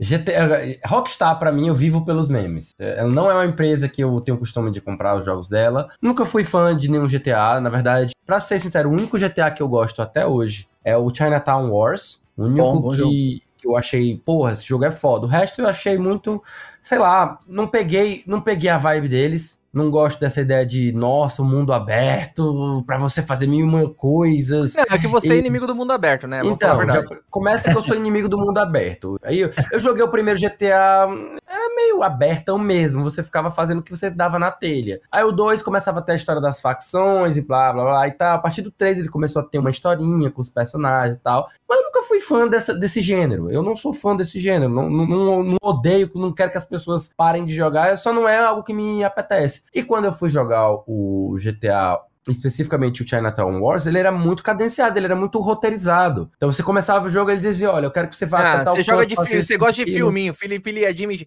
você é homem filminho, cara. Não, sai daqui. Eu, eu gosto aqui de é só gamer de verdade. Aqui é só gamer de verdade. Sai daqui. Deixa eu botar o Felipe Lee. Pronto, Felipe ele tá mutado. Galera, pode, vamos continuar aqui a conversa. Só gamers de verdade podem estar disponíveis aqui. Tem filminho, cara, que é um jogo de 3DS. Você gosta de filminho, rapaz? Aí, Gente, eu tô brincando. Não, mas assim, oh, falando sério agora, você jogou alguma coisa, Arthur? Não, não, desses. Não, não. Né, é assim, eu, como eu falei, eu queria muito jogar. É, aí tinha a versão no Game Pass, né? Mas eu não tô com ele ativo. E, bom, fica pra próxima, né? Fica pra próxima aí. Ó, pra quem quiser próxima. testar, tem na nuvem, tá? O San Andreas do, pelo ah, Game Pass. Ah, é, tá no Game Pass, é verdade. Tá no Game Pass, o é, San Andreas tá na nuvem. Você jogou na nuvem ou você chegou que... a baixar ele de fato ali? Cara, assim, não, não só depois disso, né, que aconteceu com o GTA Trilogy, eu entendo que não foi os estúdios da Rockstar que fizeram, foi aquele Grove Street Games que é, foi dedicado a fazer isso, né, é um outro estúdio que não tem a ver com os jogos propriamente ditos. Eu, eu vou ter que tirar o vídeo aqui, senão não vou conseguir falar. não dá, o vídeo é, é muito absurdo, mano mas também por conta por conta da saída do Dan Houser, que, que faz as narrativas que a gente gosta do, dos jogos da Rockstar, do Red Dead Redemption de, e de GTA e tudo mais. Ele saiu da Rockstar, né? Só ficou o irmão louco dele, o Sam Houser. Antes da Dan Houser, aquele cara lá que fundou aquele Ever, é, aquele estúdio do Ever, Everthing, alguma coisa assim. Como que é o nome do outro cara? Era o Dan Houser, o, o, o Sam Houser e tinha um outro maluco, né? Que ele, ah, ele, ele, se autoacreditou. Era um cara que era, da, da, era, era também da, da parte de narrativa, né? Era um cara grande também lá dentro, né? Era um cara, eu não lembro o nome, mas saiu sim. Teve um, teve um cara que saiu antes Leslie do... Benzes, Leslie Benzes. Esse cara é, era grande, saiu Leslie também, né, Benzes. né, Blader? Então, é isso então, é, mesmo, é, tá, José tá complicado ter, criar esperanças, né, Blader? É, assim, eu, eu, eu basicamente... Eu, eu sei que por causa de três, de dois caras, assim, terem saído, uh, condenar, assim, a Rockstar de, ah, não, nunca mais vai fazer jogo bom, bom mas Sendo honesto, assim, eu não tenho mais expectativa para jogo da Rockstar. Eu, eu fiquei satisfeito já com, com o que foi entregue com Red Dead Redemption 2, como um jogo, assim, de, de adeus, meio melancólico, mas morreu aquela chama que tinha antes, é, e, e, depois de todas essas esses rumores aí de que o, o GTA 6 não, não vai vingar também, então para mim Rockstar já era. E, é curioso como 2021 tá sendo um ano extremamente ruim para videogames uh, das corporações. É, da, das grandes corporações, né? Tá sendo. Tá. Muita máscara tá caindo, muita casa tá caindo, muito leite tá azedando. No sentido de, de como. Toda a merda que. Mano, a gente vai falar da. Aqui a gente vai falar da Blizzard. Eu acho que pra lançamento de jogos não, né? Deixar bem claro. Mas pra, pra, as grandes empresas, cara, a gente vai falar da Blizzard agora. Tem um bagulho tão macabro da Blizzard que a gente vai comentar agora, que Nossa. é um negócio terrível, cara. Me embrulha o estômago o próximo assunto. 2021, assim, muita gente tá dizendo que ah, foi um dos piores anos da história dos games games. Mas não, assim, não, se a pessoa não. acompanha videogame de verdade, se ela tá ligada assim em todos os jogos que estão saindo e não só na bolha AAA, 2021 foi excelente, cara. É, e isso se expressa também nos indicados ao GOT, que muita gente diz, ah, tá fraco, não sei o que. Não tá fraco, muito pelo contrário, tem vários jogos ali que furam a, a, a bolha que antes estava se criando nos jogos, sabe? Teve muito jogo que não entrou. Teve muito jogo que poderia ter entrado ali que não entrou, cara. Chicory poderia ter concorrido a jogo do ano. É, Squad não recebeu Mas nenhuma é, né? indicação. Tem muito jogo bacana, né, Blader? for entrar nesse detalhe, a gente vai começar é. a fazer alguns comentários ácidos em relação ao pessoal. Mas assim, para ser bem prático e sem meter o dedo em ninguém, sem cutucar a ferida de ninguém, é muito jogo que sai, as assessorias dos, dos pessoal que trabalha com, com jornais não dá conta de receber todos os jogos, não dá conta de jogar todos os jogos, eles têm acesso a poucos jogos, como são eles que fazem a indicação, eles acabam não indicando jogos que são excelentes, porque eles simplesmente não tiveram contato algum com eles. É, se eles não, mas deveriam eu, fazer eu, por fora ou não, é outra história. Não tô fazendo indireta pra ninguém, cara. Eu tô não, só eu falando. Tô dizendo, que... Eu tô dizendo, eu não estou querendo dar indireta pra ninguém. É isso que eu tô dizendo, tá entendendo? Não, eu acredito que o público, no geral, ficou mal acostumado com o grande público, né? Não tô falando aqui da nossa audiência. A nossa audiência é maravilhosa, intelectual, cultos, né? Todo mundo jogou Crude Squad, todo mundo jogou Deathloop, todo mundo. Ninguém aqui fala mal de Deathloop, quem falar vai ser banido, já deixa avisado de antemão. É. Gente, eu acho que ninguém aqui tá querendo criticar a grande mídia nem nada. Eu só digo que o povo, o, o, o, o gamer em geral, ficou mal acostumado com o AAA. É, essa exigência de hiper detalhes e tal, essa coisa que prejudica tanto a profissão e a área, essa, essa exigência exacerbada de, dessas coisas assim, e, e o público foi acostumado. Tem muito jogo bom, cara. Aí eu pergunto pra pessoa, ah, o ano foi fraco. Eu falo, você jogou Loop Hero? Não joguei. Não, jogou, que jogo é esse? Jogou, jogou. Jogou Chicory. Não jogou. Jogou Crude Squad. Ah, não joguei. Jogou. Mano, eu posso citar. Velho, tem tanta coisa boa que saiu esse ano. Você É jogou aquele aí tá sendo um pouquinho injusto. Eu não joguei nenhum desses jogos aí que tu falou. Aí você tá errado. Você tá obje... Mano, você jogou Forgotten City. Você pergunta pras pessoas se jogaram Forgotten City. As pessoas não jogaram The Forgotten City. Eu não As sabia o pessoas que não é. jogaram Unpacking. As pessoas não jogaram Unpacking. Então, tipo Mas assim, é, é que nada a é ver, o nada a ver. O povo, o povo ele quer que todo ano tenha um The Last of Us, não é verdade? O povo Sim. quer que todo Não, ano tenha um é- The Last é. of Us. A Não galera tem como, fica na gente, não- expectativa que todo ano tenha algum Um jogo vários jogos. Não, não é só um detalhado. jogo. Porque assim, tudo bem a gente ter um jogo ou outro lá e tal, assim. O negócio é que a galera, que a galera que todos os jogos sejam assim, sabe? E tipo, pelo, pelo nível de detalhamento desses jogos, não tem mais condições de sair, tipo assim, três, quatro jogos desse tipo no todo ano. Não, não, é porque demora demais. E você é, é, ficar cinco anos mantendo o salário de 500 funcionários, mil funcionários durante cinco anos, e você ter um retorno esperado, sem ter que fazer crunch, sem ter que abusar dos direitos do- do- do- dos trabalhadores, dos direitos humanos dessas pessoas que estão em condições insalubres, não é viável. A indústria AAA hoje, a máxima AAA, quadri, quadruple A, sei lá, que você queira chamar, essa mega indústria, ela não é sustentável na minha opinião opinião. Entendeu? Ela não, ela não, ela não consegue se autogerir, porque aí, aí tem que meter microtransação pra caralho, aí a gente entra naquela loucura de antes, aquela punhetação que a Ubisoft sempre gosta de fazer, boost de XP, a porra toda, a porra, a armadura foda que eu queria no Assassin's Creed Origins. Lembra do Origins lá de 2017 ou 2016, não lembro, 2017. Pô, queria armadura foda. Como que eu conseguia? Só com dinheiro. A armadura foda era só com dinheiro. Tá ligado? Tipo, é, é, é complicado. E o que a gente vai falar agora, como o Blader tava bem comentando, né, Blader? Não foi um ano ruim pra jogos, né? Pra jogos em si, Blader. Por É, favor, o- continue. O que eu queria, voltando pro assunto, né, que a gente já, já foi para Portugal, é, a gente Verdade. Na, na indústria AAA, assim, na- na- nesse ano, a gente viu a Rockstar fazendo besteira, a gente viu, viu a EA fazendo besteira com, com Battlefield 2042, que foi, sem dúvidas, o pior lançamento da, da história da franquia. Esse ano foi, foi complicado para CD Projekt Red, porque ela ainda está tentando consertar toda a bagunça que ela fez com Cyberpunk. E agora a gente está vendo toda a situação da Activision Blizzard, que apesar de Call of Duty não ter tido um lançamento desastroso, ele teve um lançamento fraco. Ele eh, foi mais ou menos uns 30% a menos que o ano passado. Mas a gente está vendo que, além disso, das vendas estarem caindo, tem muita coisa acontecendo de fora que está afetando tudo isso e, e afeta até o marketing de tudo que eles fazem. E que é que a gente vai falar agora da Activision Blizzard.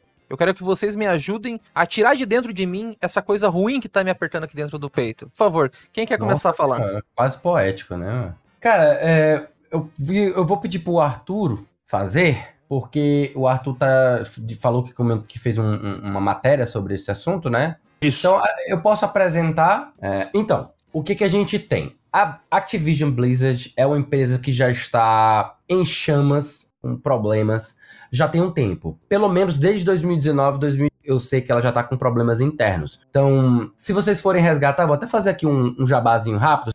Não, e só falar que eu não aguento mais falar dessa empresa, cara. Todo Então. programa a gente fala desses caras, brother. Tá ligado? Mas então, é, eu tinha um podcast que eu comecei em 2013, ele tá em hiato há tempo, acho que desde 2020 que a gente tá em hiato, é, que a gente fez um podcast é, só sobre a Blizzard. Né? É, o nome do, do- do podcast é Cast Potion, e tem um, um programa dos mais, dos últimos que a gente lançou, não sei se é o 66, 76, por aí, em que a gente falou sobre a história da Blizzard, e a gente veio comentar isso desde o começo da empresa, como ela surgiu, quando ela era Synapse, não sei o que, Frozen Synapse, alguma coisa assim, até ela se transformar como Blizzard e depois ser adquirida pela Activision, sendo fundida e virando a Activision Blizzard, né? Ela foi Então- adquirida de fato, não foi uma coisa. Foi uma coisa Foi- unilateral, de fato?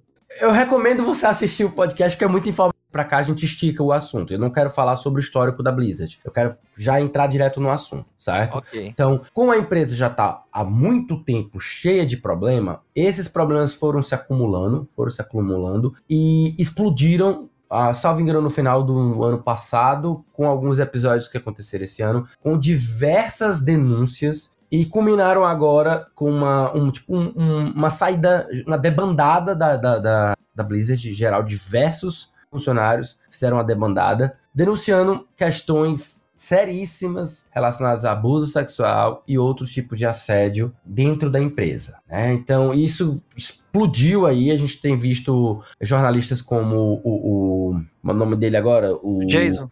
Jason. Clássico, né? O, o, é sempre ele, né? É, o, ele, é o, ele é o, o Jason Schreier, até dizem que ele é o Tutu Peri, Pierre do, dos Estados Unidos, né? é tipo isso, ele é Tutu. É. Ou seria o Tutu Pierre do nosso Jason Schreier. então, o que acontece é, esse grande volume de denúncias foi levado a órgãos de controle nos Estados Unidos, os órgãos que teoricamente devem fazer alguma coisa, e a galera tá fazendo essa investigação pesada para conseguir de fato é, apurar. E o que aconteceu é que eles detectaram e chegaram à conclusão, depois de investigação, que o negócio é real, que as coisas são sérias pra caralho, e iniciaram um processo contra a empresa. Então, tá aí a, a empresa. Foi pra tá justiça. Fogo, né? Foi pra justiça.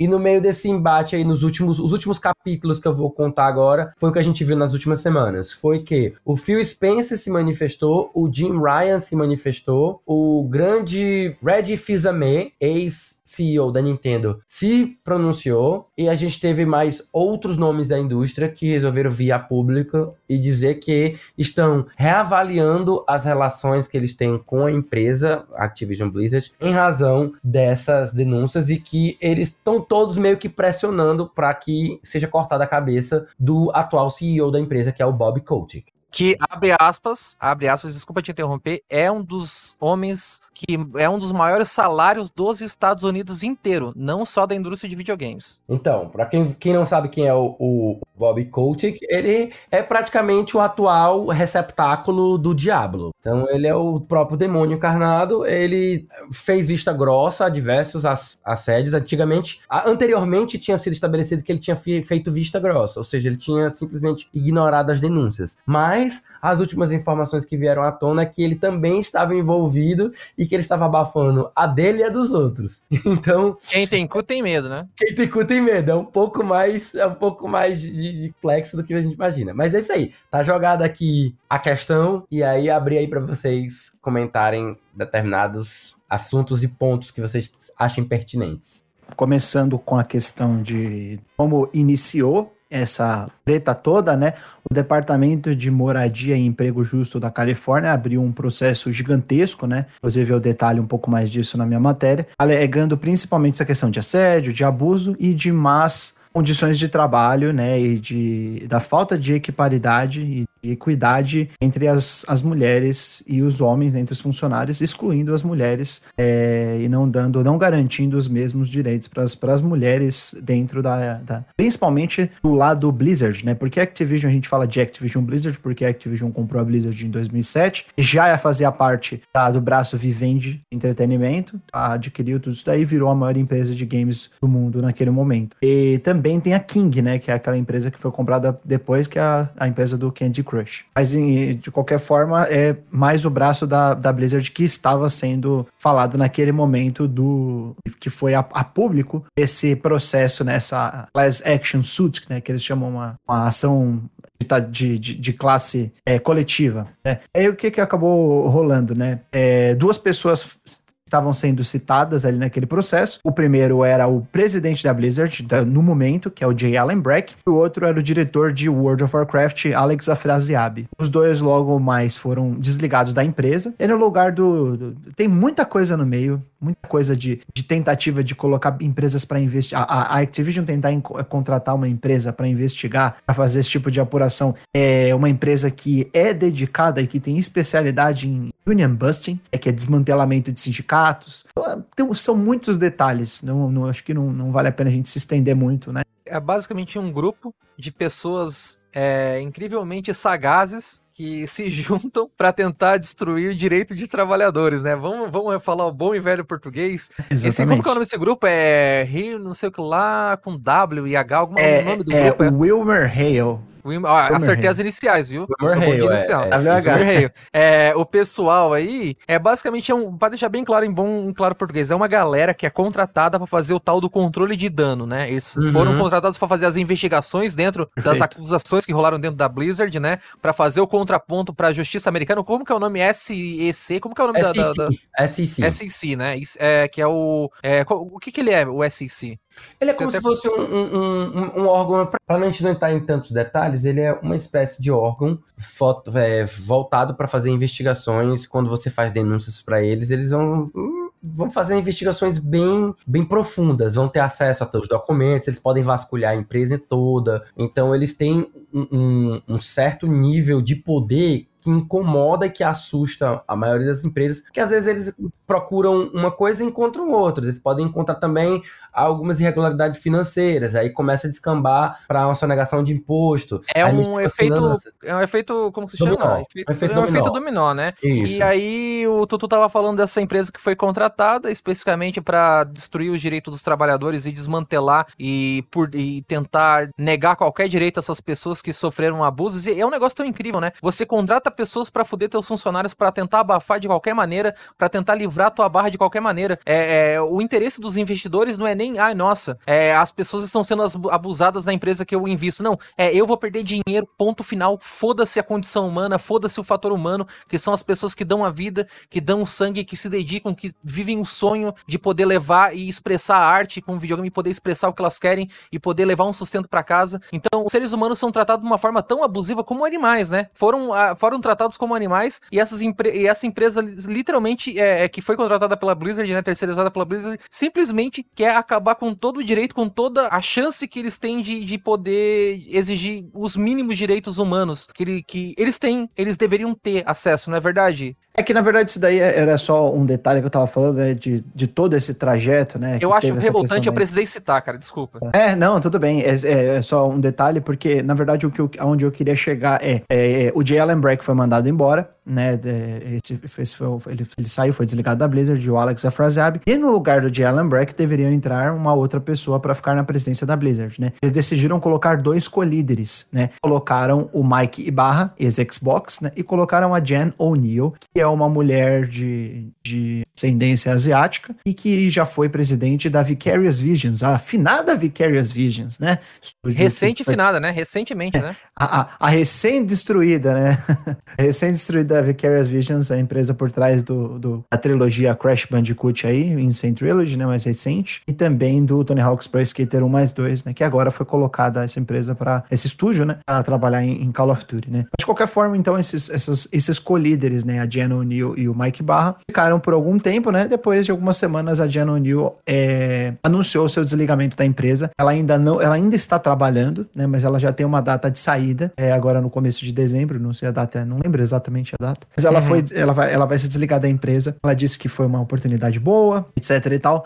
Mas depois, né, com o surgimento de uma matéria do, gigantesca do The Washington Post, o pessoal acabou descobrindo que realmente teve um problema aí no meio. Ela ameaçou sair da empresa quando ela descobriu que depois de todos esses problemas, né, de que haviam surgido, ela foi usada como a gente chama de token, né? Ela foi colocada lá só para só para só para inglês ver, só para poder cumprir aquele protocolo. Aqui a gente chama É. de chaveirinho, né? De escudo, né? Ela foi usada como escudo, como chamariz, como chaveirinho ali, Isso, basicamente. é o cha- chaveirinho, ela só para poder cumprir ali uma tabela de agenda positiva, só para Hum. inglês ver, né? Não, tem uma mulher, ela tem ascendência asiática, ela é LGBT, opa, colocar ela lá, a gente vai cumprir todos os, todas as cotas que a gente precisa vai Os cumprir numa só. checklists, né? Pra, pro O progressismo checklist. ficar. Não, não perceber muito a nossa malevolência aqui, na verdade. Per- Perfeito, o Tony. É exatamente isso. Aí o que, aconteceu? Descobriram que, na verdade, a Jenna O'Neill, ela não tinha, ela não estava recebendo a mesma, o mesmo pagamento, né? A mesma quantia de salário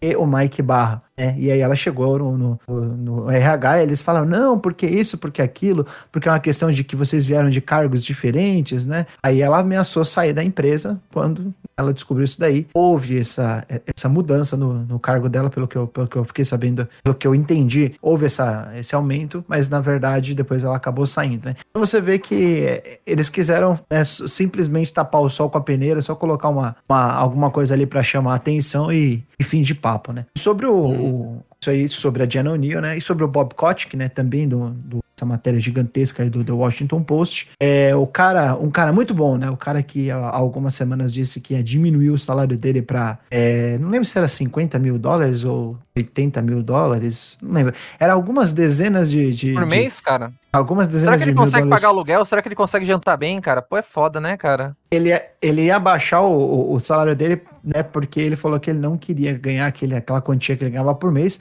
até que as coisas mudassem na, na Activision Blizzard, né? Mas aí no fim das contas, o que descobriram é que ele fez isso logo depois que ele foi. é, que, que, a- que o The Washington Post chegou para fazer as perguntas e disse para ele, né? Fez esse, fizeram essa, essa é, comunicado de que eles fariam uma, uma matéria expondo alguns problemas, né?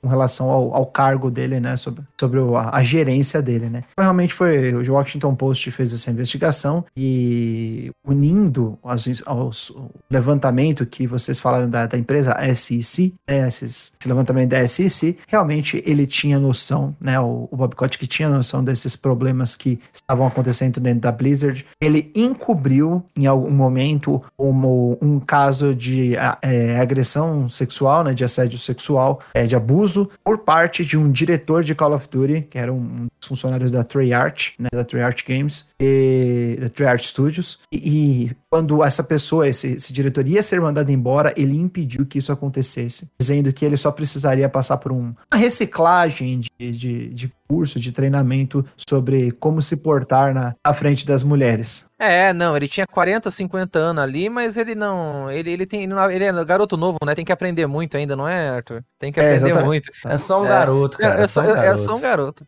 Então, um garotos, né? Garoto que, como eu.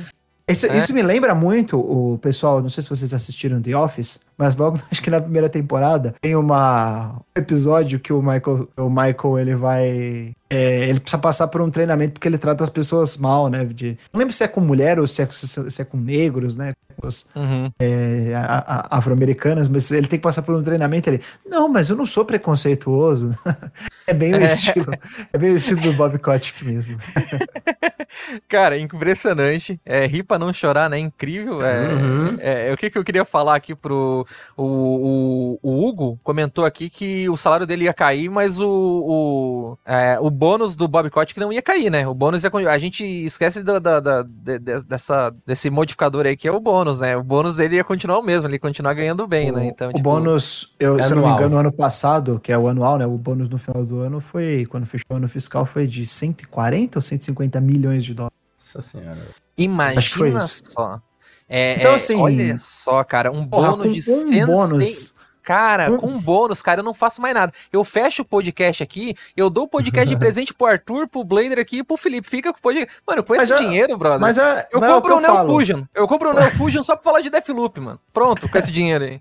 Ó, com 150 milhões de dólares, é aí que eu vou fazer podcast mesmo, que eu vou ter tempo livre. Vou fazer, É, gravar exatamente. podcast 24 horas por dia, não vou nem dormir. Eu vou te falar, cara, que, que a galera fala, não, vou pegar um iate, vou pra, vou pra, pra Lisboa, vou lá pra, pra, pra, pra Europa, lá pra, pra, pras praias lá, Madrid, né, vou pras praias lá. Eu não, cara. Aí sim que eu ia ter dinheiro pra pagar editor pra mim. Porque o, meu, o que me impede de gravar mais podcast é que eu não tenho editor. Agora, É. com esses 150 É. milhão aí do Bob Kotick, eu 150, desses 150 milhão, 50 milhão eu ia dar pro André. Eu ia dar pro André ali do setor 7, que acabou de deixar uma raid aí pra gente com 7 pessoas. Setor que 7 delícia. deixou 7 pessoas, olha que maravilha. Andrezão, setor 7, independente de quem tava lá, não sei se era o André ou se era alguém, ou se era o, o rapaz O lá sem Rômulo. camisa, que eu esqueci o nome, o Romulo sem camisa. É, eu, não lembro, eu não lembro quem que era, mas brigadão pela raid aí, muito obrigado pela raid. É, e voltando aqui ao assunto, é, muito obrigado aí, pessoal que tá seguindo aí, o Kiurite, valeu aí, é, Come to Brasil, tô chegando, tô chegando. É, valeu aí, Andrezão, tamo junto. É, é, Arthur, voltando pro assunto, que bônus legal, né, cara? É, pô, é um bônus bastante agradável, né? Você acha que um homem desse precisa se preocupar?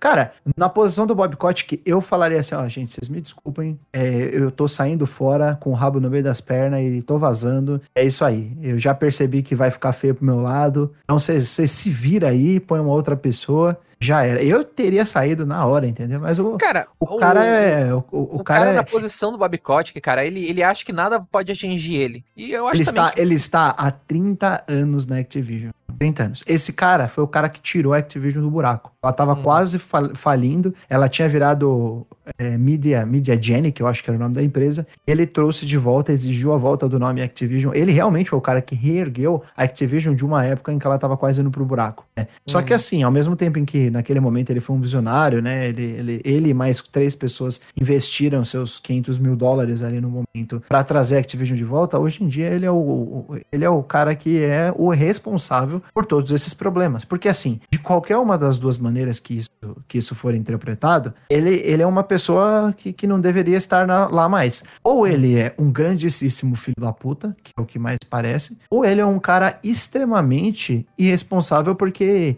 ele não sabe gerir um negócio. Ele não uhum. sabe ter controle sobre o negócio, porque se tudo isso está acontecendo e ele não sabia nada, ele realmente é uma péssima pessoa para poder estar à frente de um negócio tão gigante quanto a Activision Blizzard. Como já disse também o Hugo, sempre pontual ali no chat, é, ele só sai para aposentadoria, né? Ele sai alegando aposentadoria, gente, tô me aposentando. Ele não vai sair por acusação, né? Eu acho muito difícil alguma coisa acontecer com ele. De, de Tutu, você acha que na justiça americana tem alguma brecha ali para ele sofrer alguma consequência? Eu acho que ele vai sair. Ah, sabe aquele papo, ô, oh, tô me aposentando aqui, não sei o quê. Olha, justiça americana no sentido assim de ser incriminado, de jeito nenhum. Mas assim, sair, eu acho que há uma possibilidade. Há uma possibilidade. É, perguntaram ali no, no, no chat, o Hugo perguntou ali, é, se ele tem algum poder sobre a mesa, é, que ele diz ali sobre a mesa de conselho, se ele pode impedir a saída dele, ou se os conselheiros ali, o, os investidores podem sim impedir a saída dele de fato. Eu acho que podem sim. Pelo que eu tô, pelo que eu, pelo que eu sei do assunto, a SOC, que é um dos investidores, né, e que colocou, uhum. abriu uma, uma ação legal contra a Activision Blizzard, alegando que eles não tiveram trans, não, não foram transparentes com relação a todos esses problemas. Porque essas investigações internas que estão acontecendo, elas vêm se arrastando aí, se eu não me engano, desde 2018 ou 2019. E só agora o Departamento de, de Justiça, de, de Moradia e Emprego Justo da Califórnia que soltou isso daí, lá em meados de junho, né? Só que isso daí já vem se arrastando há bastante tempo. Então, os, as, os cabeças da empresa, o pessoal do, do alto escalão, da cúpula, estão sabendo disso há bastante tempo. É, o, o departamento de RH, o pessoal da, da, chefia de RH, com certeza, a diretoria, com certeza sabe sobre esses problema, problemas. Só que o conselho dos acionistas, os acionistas em geral, eles não foram informados sobre isso. Então, existem é, acionistas que estão colocando a Activision Blizzard no pau, né? Estão colocando ações legais contra, só que eles representam uma fatia muito pequena do, do, da, da, da, do, da totalidade de ações da Activision Blizzard. E os maiores acionistas, os maiores investidores, né, vamos colocar assim, o grupo de investidores que tem a maior fatia ali do, das ações da Activision Blizzard, eles estão pouco se fudendo para qualquer é coisa. Aquilo, é aquilo que eu comentei, né? A gente pensa, nossa, que legal, né? Tá rolando uma investigação. Mas a investigação não é para cuidar das pessoas que foram afetadas pelos abusos, pelo. A gente teve até. Eu acho até que é pesado falar disso, cara. É, rola uma investigação de que rolou até um suicídio Trigger Sim, não, isso é, isso é, né? é, é, é, é, já foi confirmado, realmente. Foi confirmado de fato, cara. Então, velho, rolou abuso extremo, uma cultura perpetuada pelo CEO, que deveria ser a pessoa responsável por gerir isso, por impedir isso de acontecer. Então, apesar de todos os abusos, as coisas, as coisas obscenas que a gente vê desse caso da Blizzard, né? Que o próprio chefe da Nintendo é, é, eu acho que o ex-chefe, ex-chefe. o ex-chefe da Nintendo, né, ele comenta que as denúncias contra a Activision Blizzard, abre aspas, são angustiantes e perturbadoras, né? Eu concordo 100% com essa afirmação e, e, e eles não estão preocupados com as pessoas que foram feridas, que foram atingidas de forma extremamente negativa por esses casos. Eles estão preocupados em salvar o deles, né? Essas investigações internas da Blizzard são para primeiro controlar dano e desmantelar grupos de funcionários que lutam contra isso, e segundo, para evitar o máximo, e, tipo, eles vão ter perdas, eles sabem que eles vão ter perdas, mas eles querem evitar o máximo, entendeu? O máximo, o máximo que eles puderem evitar de, de o, o máximo que eles puderem diminuir de perda financeira, de perda de importância no mercado, de, de, de em, todos os sentidos, né? Que, que eles têm uma influência, seja cultural ou financeira nos videogames, nessa indústria de videogames, eles querem evitar. Eles querem evitar isso a qualquer preço. A qualquer preço. Se eles precisar vender a mãe, eles vão vender a mãe para evitar essas percas, né? Essa que é a grande verdade, né? Falando bom e claro português. Arthur, quer concluir alguma coisa? Porque eu queria passar já a bola pro Felipe, porque eu sei que o Felipe quer comentar alguma coisinha. Não, é, é, é só isso aí mesmo. Manda, manda a bola pro Felipe aí pra ele, pra ele fechar o assunto aí, porque Cara, não tem tanto mais pra falar, é só lástima e. e, é, e é, dedo no cu rapidinho. Só o, o Blader, Blader, tu quer comentar antes do Felipe? Porque o Felipe, eu acho que o Felipe vai se estender mais. Blader, quer comentar? Não vou não, eu vou, eu vou ser, ser bem sucinto mesmo, que na verdade, vou logo até já pegar logo o comentário. Na, na, minha opinião, acho que a gente tá mais próximo possível de ver algum tipo de coisa de acontecer, porque a gente tá tendo pressão de diversas pessoas, de diversos é, é, grupos e empresas que estão se envolvendo nisso. Então, tipo assim, se é pra cabeça do, do, do Bob Kotick rolar, ou ela rola agora ou ela não rola mais. Então, tipo, ou, ou vai ou racha, tá ligado? Ou vai racha, porque assim, a, esses episódios da Blizzard, a gente vem comentando no dump, é rotineiro. É, é, um dump a gente reveza, né? Um dump a gente fala mal da Nintendo, no outro dump a gente, a gente detona a Blizzard, né? Eu ainda quero ter a oportunidade de falar mal da Riot Games, ainda espero ainda ter essa oportunidade de destruir essa outra empresa lazarenta aí. Mas hoje o foco é, é, falar da Blizzard mesmo. E aí a gente fala assim, porra, vocês estão dando. Tem uns camaradas chega pra mim, né? Camarada não, camarada é o caralho. Camarada é os caras que eu gosto, né? É, chega uns pau no cu e fala, ah, vocês estão dando soco em ponta de faca, isso aí não vai mudar mudar, não sei o quê.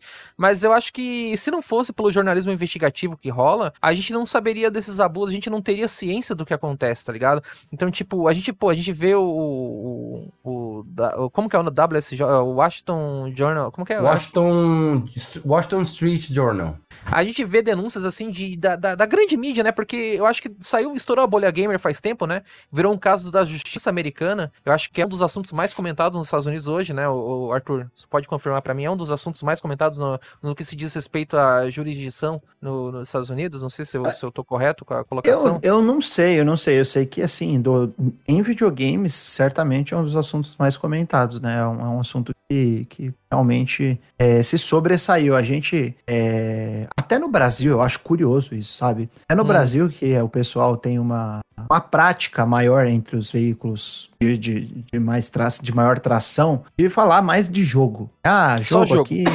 o jogo é legal, o jogo é divertido, quero jogar. Jogo é né? é legal, o jogo é divertido. Pô, Cyberpunk saiu engraçado, faz uma, um vídeo de meme. Faz um meme. Entendeu? Agora. Ah, o jogo 350 real, compra agora. É, é exatamente. É, é, um negócio que é tão que não é acessível, que é É, é um né? negócio meio tipo, ah, vamos, vamos, vamos, vamos falar de games como escapismo. Vamos falar do que dá clique, né? Vamos falar do que e... dá clique, né? Porque Exato. é o que. Eu... Mano, então é, é, é, A gente vê muito disso aí, né, Tutu, que você comentou. Eu, eu queria comentar isso também, mas às vezes eu fico com receio.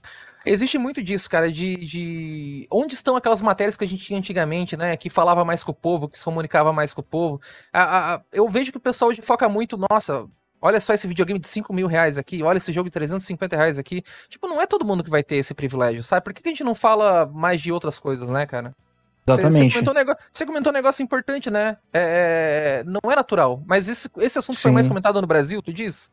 É, eu acho que ele ganhou uma, uma atenção interessante no Brasil que realmente não acontece. E, por exemplo, o DN me fez uma baita matéria, né? Inclusive, Bacana. É, a matéria que eu escrevi, eu acabei puxando algumas coisas de lá, acreditando, né? Tomando como A. CNN Brasil comentou sobre isso, né? Até Porra, a CNN Brasil, tipo, que, que não tem nada a ver com games, né? Foi na área de tecnologia da CNN que é um assunto que tomou conta, né? De verdade. Exatamente. Então você vê o, a importância desse tipo de assunto é, para a questão de, de, jornalismo, né? Do ponto de vista humano, porra, a importância é maior do que qualquer outra cobertura de games que a gente precisa fazer o ano. É realmente um, um, assunto de prioridade máxima que deveria ser é, falado não simplesmente pelo clique, para a gente tentar mudar alguma coisa, né? Porque eu, eu vejo que o pessoal, igual você falou, os, uns, uns caras que chegam aí falam, ah, mas você quer dar seu murro em ponta de faca? Cara, se a gente ficasse nessa daí de, de comodidade, a gente tava. É, não vale a pena, deixa. Tava puxando de... mulher pelo cabelo igual Homem das Cavernas até hoje, né, caralho? É, exatamente, exatamente. Então não é pra ser assim, tem que mudar. Se tá errado, a gente tem que ir pra frente, né? E tem que ser um assunto normal. Tem que ser. Cara, se não fosse jornalismo investigativo de espalhar isso pra frente, Tipo, é, é, eu, eu me sinto na obrigação de trazer esse assunto aqui, tá ligado? Eu me sinto na obrigação. Sim, sim. Eu, não tô, eu não tô ganhando para falar disso, eu não tô. Tipo assim, a gente. A, o nosso corte da Twitch aqui, a gente não ganha mais nada na Twitch. Antigamente a gente tirava, dava pra pagar uma conta de luz, dava pra pagar uma conta de água aqui, dava pra comprar um joguinho. Agora com esse corte da Twitch, eu não tô, a gente não tá ganhando merda nenhuma, de coração. E eu, não, eu, eu, nunca fiz por dinheiro, eu tô aqui pra, pô, o, o que eu puder espalhar essa palavra, eu vou espalhar. E é sim, é muito bom eu trazer pessoas como tu aqui, cara, que tu é novo, nunca participou. Eu, cara, eu fico muito feliz com, com o que tu agregou hoje. Eu só tenho só Obrigado. te agradecer com, com, com, esse cunho mais sério, mais informativo, porque a gente fala muita besteira, a gente brinca muito, a gente, a gente vai pro absurdismo, né? Eu gosto de chamar do teatro do absurdo, né? David Lynch, grande David Lynch, já falava do teatro do absurdo. Aqui a gente, o, o, o Alambrado, o grande amigo, grande camarada do Twitter, até comentou que a gente é o aquele delírio em Brasília, como que é? Medo em delírio em Brasília, né? Só que de videogame, né? Eu gosto desse título do absurdo, eu gosto de ser o absurdo, mas às vezes a gente tem que falar sério, às vezes a gente tem que trazer notícia com precisão, até talvez não seja um programa tão divertido pro pessoal que tá acostumado com o nosso tom, mas eu adorei trazer esse, esse, esse negócio assim, mais assim, talvez até com cunho, com tom jornalístico, né? É, eu acho que o, o, o Arthur foi de, de. Porra, Arthur, tô te devendo essa tua participação aqui, cara. Não sei como eu vou te retribuir, tá ligado? Não sei. Ah, não, não relaxa, não, relaxa. Não, não, tenho, não, não tenho como te mandar um pix por enquanto, cara. Tô quebrado. mas é. Mas eu agradeço relaxa. demais a tua presença. Imagina, mas... precisando pode, pode chamar que eu, eu apareço aí. Oi, no futuro, diga, tu vai, comprar um, tu vai comprar um terreno de NFT num metaverso pro, pro Arthur. Vou, vou, vou, vou. E vou botar. Paga em criptomoeda. Sim, exatamente. E vai ter vários, assim. Vai ter várias fotos minhas, assim, íntimas lá pro Arthur poder colecionar, né, Arthur? Não, tô brincando. é... Aí eu passo. ô, Felipe, quer concluir? O... Eh, desculpa também, Arthur, pode concluir o teu pensamento sobre o assunto? Porque é, só queria citar aqui por último que, em contrapartida, a gente teve um grupo, que eu não lembro agora qual é o nome do grupo, até comentei com o Felipe em off o nome do grupo, agora eu não lembro, que é um grupo que tá trabalhando ao lado dos funcionários, né? Desses funcionários nessa luta contra esse desmanche que tá tentando ser feito aí, não é verdade, Arthur? Tem, uma, tem um grupo, né, que tá o... ajudando, é meio que como se fosse, entre aspas, um sindicato. É tipo é isso. A Better ABQ, uhum. organização coletiva dos próprios funcionários, né, que até há um tempo atrás fizeram uma carta aberta, né, pedindo por melhores direitos e fizeram um, walk, um walkout, um ótimo uma, uma, uma, caminhada né, em frente à sede da Blizzard em Irvine, na Califórnia. Uhum. Essa carta aberta foi assinada por pessoas de outras empresas, inclusive funcionários da Ubisoft, né, da EA, é, pedindo por melhores condições e pela equidade aí de direitos das mulheres, né, de, de, salarial, esse tipo de coisa. Então, realmente, muito, muito triste todas essas, essas histórias. Eu sinto que ainda não é o fim do que a gente vai ver, ainda vai vazar mais coisa, como eu disse, a analogia do, do, do esgoto né? É muito triste ver acontecendo numa empresa que tem uma história é, muito longeva, né? Uma empresa muito importante, né? No meu texto, inclusive, eu falo, nós estamos há 50 anos falando de videogame. É muito pouco tempo. A Activision tem, tipo, porra, 40. É tempo pra caralho. Arthur, sabe qual que é o pior de tudo, o que me deixa mais triste nesse assunto, Activision no passado já foi referência. A Activision, para quem não sabe, ela foi criada por funcionários que não eram creditados, que não tinham seus direitos atendidos na Porra, cara. Então, uma empresa, cu, é isso mesmo. cara, uma empresa que uma empresa que foi criada com esse propósito de dar vazão à criatividade, à, à propriedade ali, à, àquela como que, como que a, a autoridade, aquela autoridade do criador, do artista, do escritor, do programador, de dar vazão àquele sentimento, aquela paixão por videogames, essa empresa que foi criada, eu acho que ela foi anos 90 ou anos 80? Foi bem no final da Atari ali, né? Anos final dos anos 80, se eu não me engano, se eu não estou enganado agora, ou metade dos anos 80, não, quem tiver precisão histórica foi, aí, eu sou péssimo Foi 79 memória, tá, que ela foi fundada. É, é, começo dos anos 80 ali, final dos anos 70, a gente teve essa, essa, essa, é como se fosse uma renascença na indústria de videogames, né, porque a Atari teve todos os problemas que teve, é, ela não acreditava, é, o, as pessoas tinham que fazer jogo em três meses, em dois meses, em um mês, o programador tinha que criar um jogo, ele não era acreditado, e a Activision Blizzard, ela veio com essa proposta, e pensar que uma empresa que teve uma proposta, um, um fundamento, uma base tão bonita, virar o que ela é hoje, é assustador, cara, é triste. É triste, cara. Tu É pensar em triste. todas as pessoas que sofreram durante todo esse tempo, cara, teve caso de suicídio, teve. e Todos esses assuntos foram tampados com a peneira de uma maneira tão, tão nojenta, tão. Cara, é um absurdo que eles contrataram uma empresa pra fazer um desmanche do, do- do- do- desses funcionários, cara. A- a- Uma galera que se juntou. Mano, tipo, basicamente, ah, é, é tipo você contratar um mercenário pra. Tipo, contrata uns mercenários pra matar o, o povo aí, tipo. É basicamente isso, cara. É tipo, eles estão meio que, como que se fala? É mitigando. Eles estão meio que mitigando a- as opções desse povo, tá ligado? Dessa galera que tá exigindo esses direitos, tá ligado? Eles estão fazendo de tudo pra destruir essa chance das pessoas terem um mínimo de direito, tá ligado? E isso. Eu não sei onde que eu posso chegar nessa, nessa, nesse meu raciocínio, mas pra mim é, no mínimo, no mínimo Eu não sei assustador. onde eu vou parar, mas eu já. Mano, é no mínimo triste, tá ligado? Eu, eu vou dormir triste hoje com essa notícia, tá ligado? Vocês não Sim, concordam cara. que é um bagulho triste? Não, é, é um bagulho não, Esse é pessoal que vai perder o pô. emprego, esse pessoal que perdeu. Não só emprego, perdeu a sanidade. Essas Então, mulheres, então- essas pessoas que foram diminuídas dessa forma, Felipe. Então, o, o- o- o meu querido Tonho, não, eu acho que não só triste, mas é um bagulho também muito revoltante. Revoltante, E, tipo assim, revoltante. E, e é meio que a gente às vezes fica com um- uma espécie de, de coisa entalada na garganta, porque é foda. A gente, por mais que a gente veja reclamação, o pessoal denunciar tal, a gente vê, porra, a gente vê a gente da próprio consumidor quando vem um cara que vira assim, ah, velho, tá, tá se incomodando por quê? Isso é problema deles, não sei o quê, tipo assim. Nossa é o caralho, velho. Rolou não no um- Twitter, né? Tu não Ai, mas um os caras tão de ganhando bem, tão reclamando. Nossa, os caras tão ganhando bem. Eu Nossa, o cara não tem noção quanto o cara ganha, tá Não ligado? queria citar nomes, né? Rolou no, tu- no Twitter, Não, rolou não, essa, não. essa discussão, né, Nem nem Felipe? citar nome porque a De... gente não sabe quem é o cara, mas enfim. Não, mas o cara não falou assim, ah, mas o pessoal tá ganhando não sei quantos mil, não tem que reclamar, tem que trabalhar. Chega Cara, é de um carro, pensamento chega, tão- chega de Porsche pro trabalho, macho. Não, mano, macho, pelo amor de Não, Deus. velho, tipo, velho, é, uma, é um bagulho tão de. é um- os caras são sociopata, basicamente. Tipo, cara, faltou empatia pra caralho aí, tá ligado? Faltou Sim. empatia com a, própria, com a própria classe, tá ligado? Tipo. Não, e por É. mais que você entenda que existe alguma exceção, tipo, uns caras que, que, que são mais ricos e que tem mais, mais grana e tal, são exceção, pô. Eles são exceção, não são a regra. A, a, a- regra é a galera, tipo, ganhando pouco, trabalhando muito, é, perdendo a saúde e tal. Aí vem um. Pô, o cara quer pegar uma exceção à regra, pega tipo um Sunhauser, querer comparar, ah, o Sunhauser ganha dinheiro pra caralho. Tipo, mas é o Quer comparar um cara que é um rockstar, basicamente, tipo, ah, sei lá, Isso. John Romero chegava de Ferrari no trabalho. Isso, Mas, porra, é isso, um em um milhão, cara. Você não, Não, pode. é porque o pô, cara deve ter visto, o cara deve ter visto uma notícia, comentário, alguma coisa ali, e pega aquilo ali e transforma no geral. como Acha fato, que todo né? mundo é daquele jeito. Não, ah, não, se um é, todos são. Não é assim que funciona, Não é assim que não é assim que a banda toca, não é assim não que é o assim que a banda toca. toca, é, exatamente. Blader, conclusão, Blader. Incrível. Muito obrigado, Blader, pela sua colocação aí, muito, muito pontual aí. Fico muito feliz pelo Blader aí por ter participado. Ô, Blader, fala mal com... fala comigo, Blader. Porra, cadê o Blader? Eu queria que ele se despedisse, pelo menos, cara. Blader? Tá bom, o Blader não vai se despedir, gente. Infelizmente, o Blader, ele, ele, ele foi abduzido. Vamos... É o Bob Cott que pegou o Blader. Infelizmente. vamos, vamos finalizar aqui então, gente. É... O Blader Calado é um poeta, né, mano? É o grande. é o poeta do Memorial. Cadê o Blader, cara? Que, que ódio. Eu queria só me despedir do Blader, só isso, cara.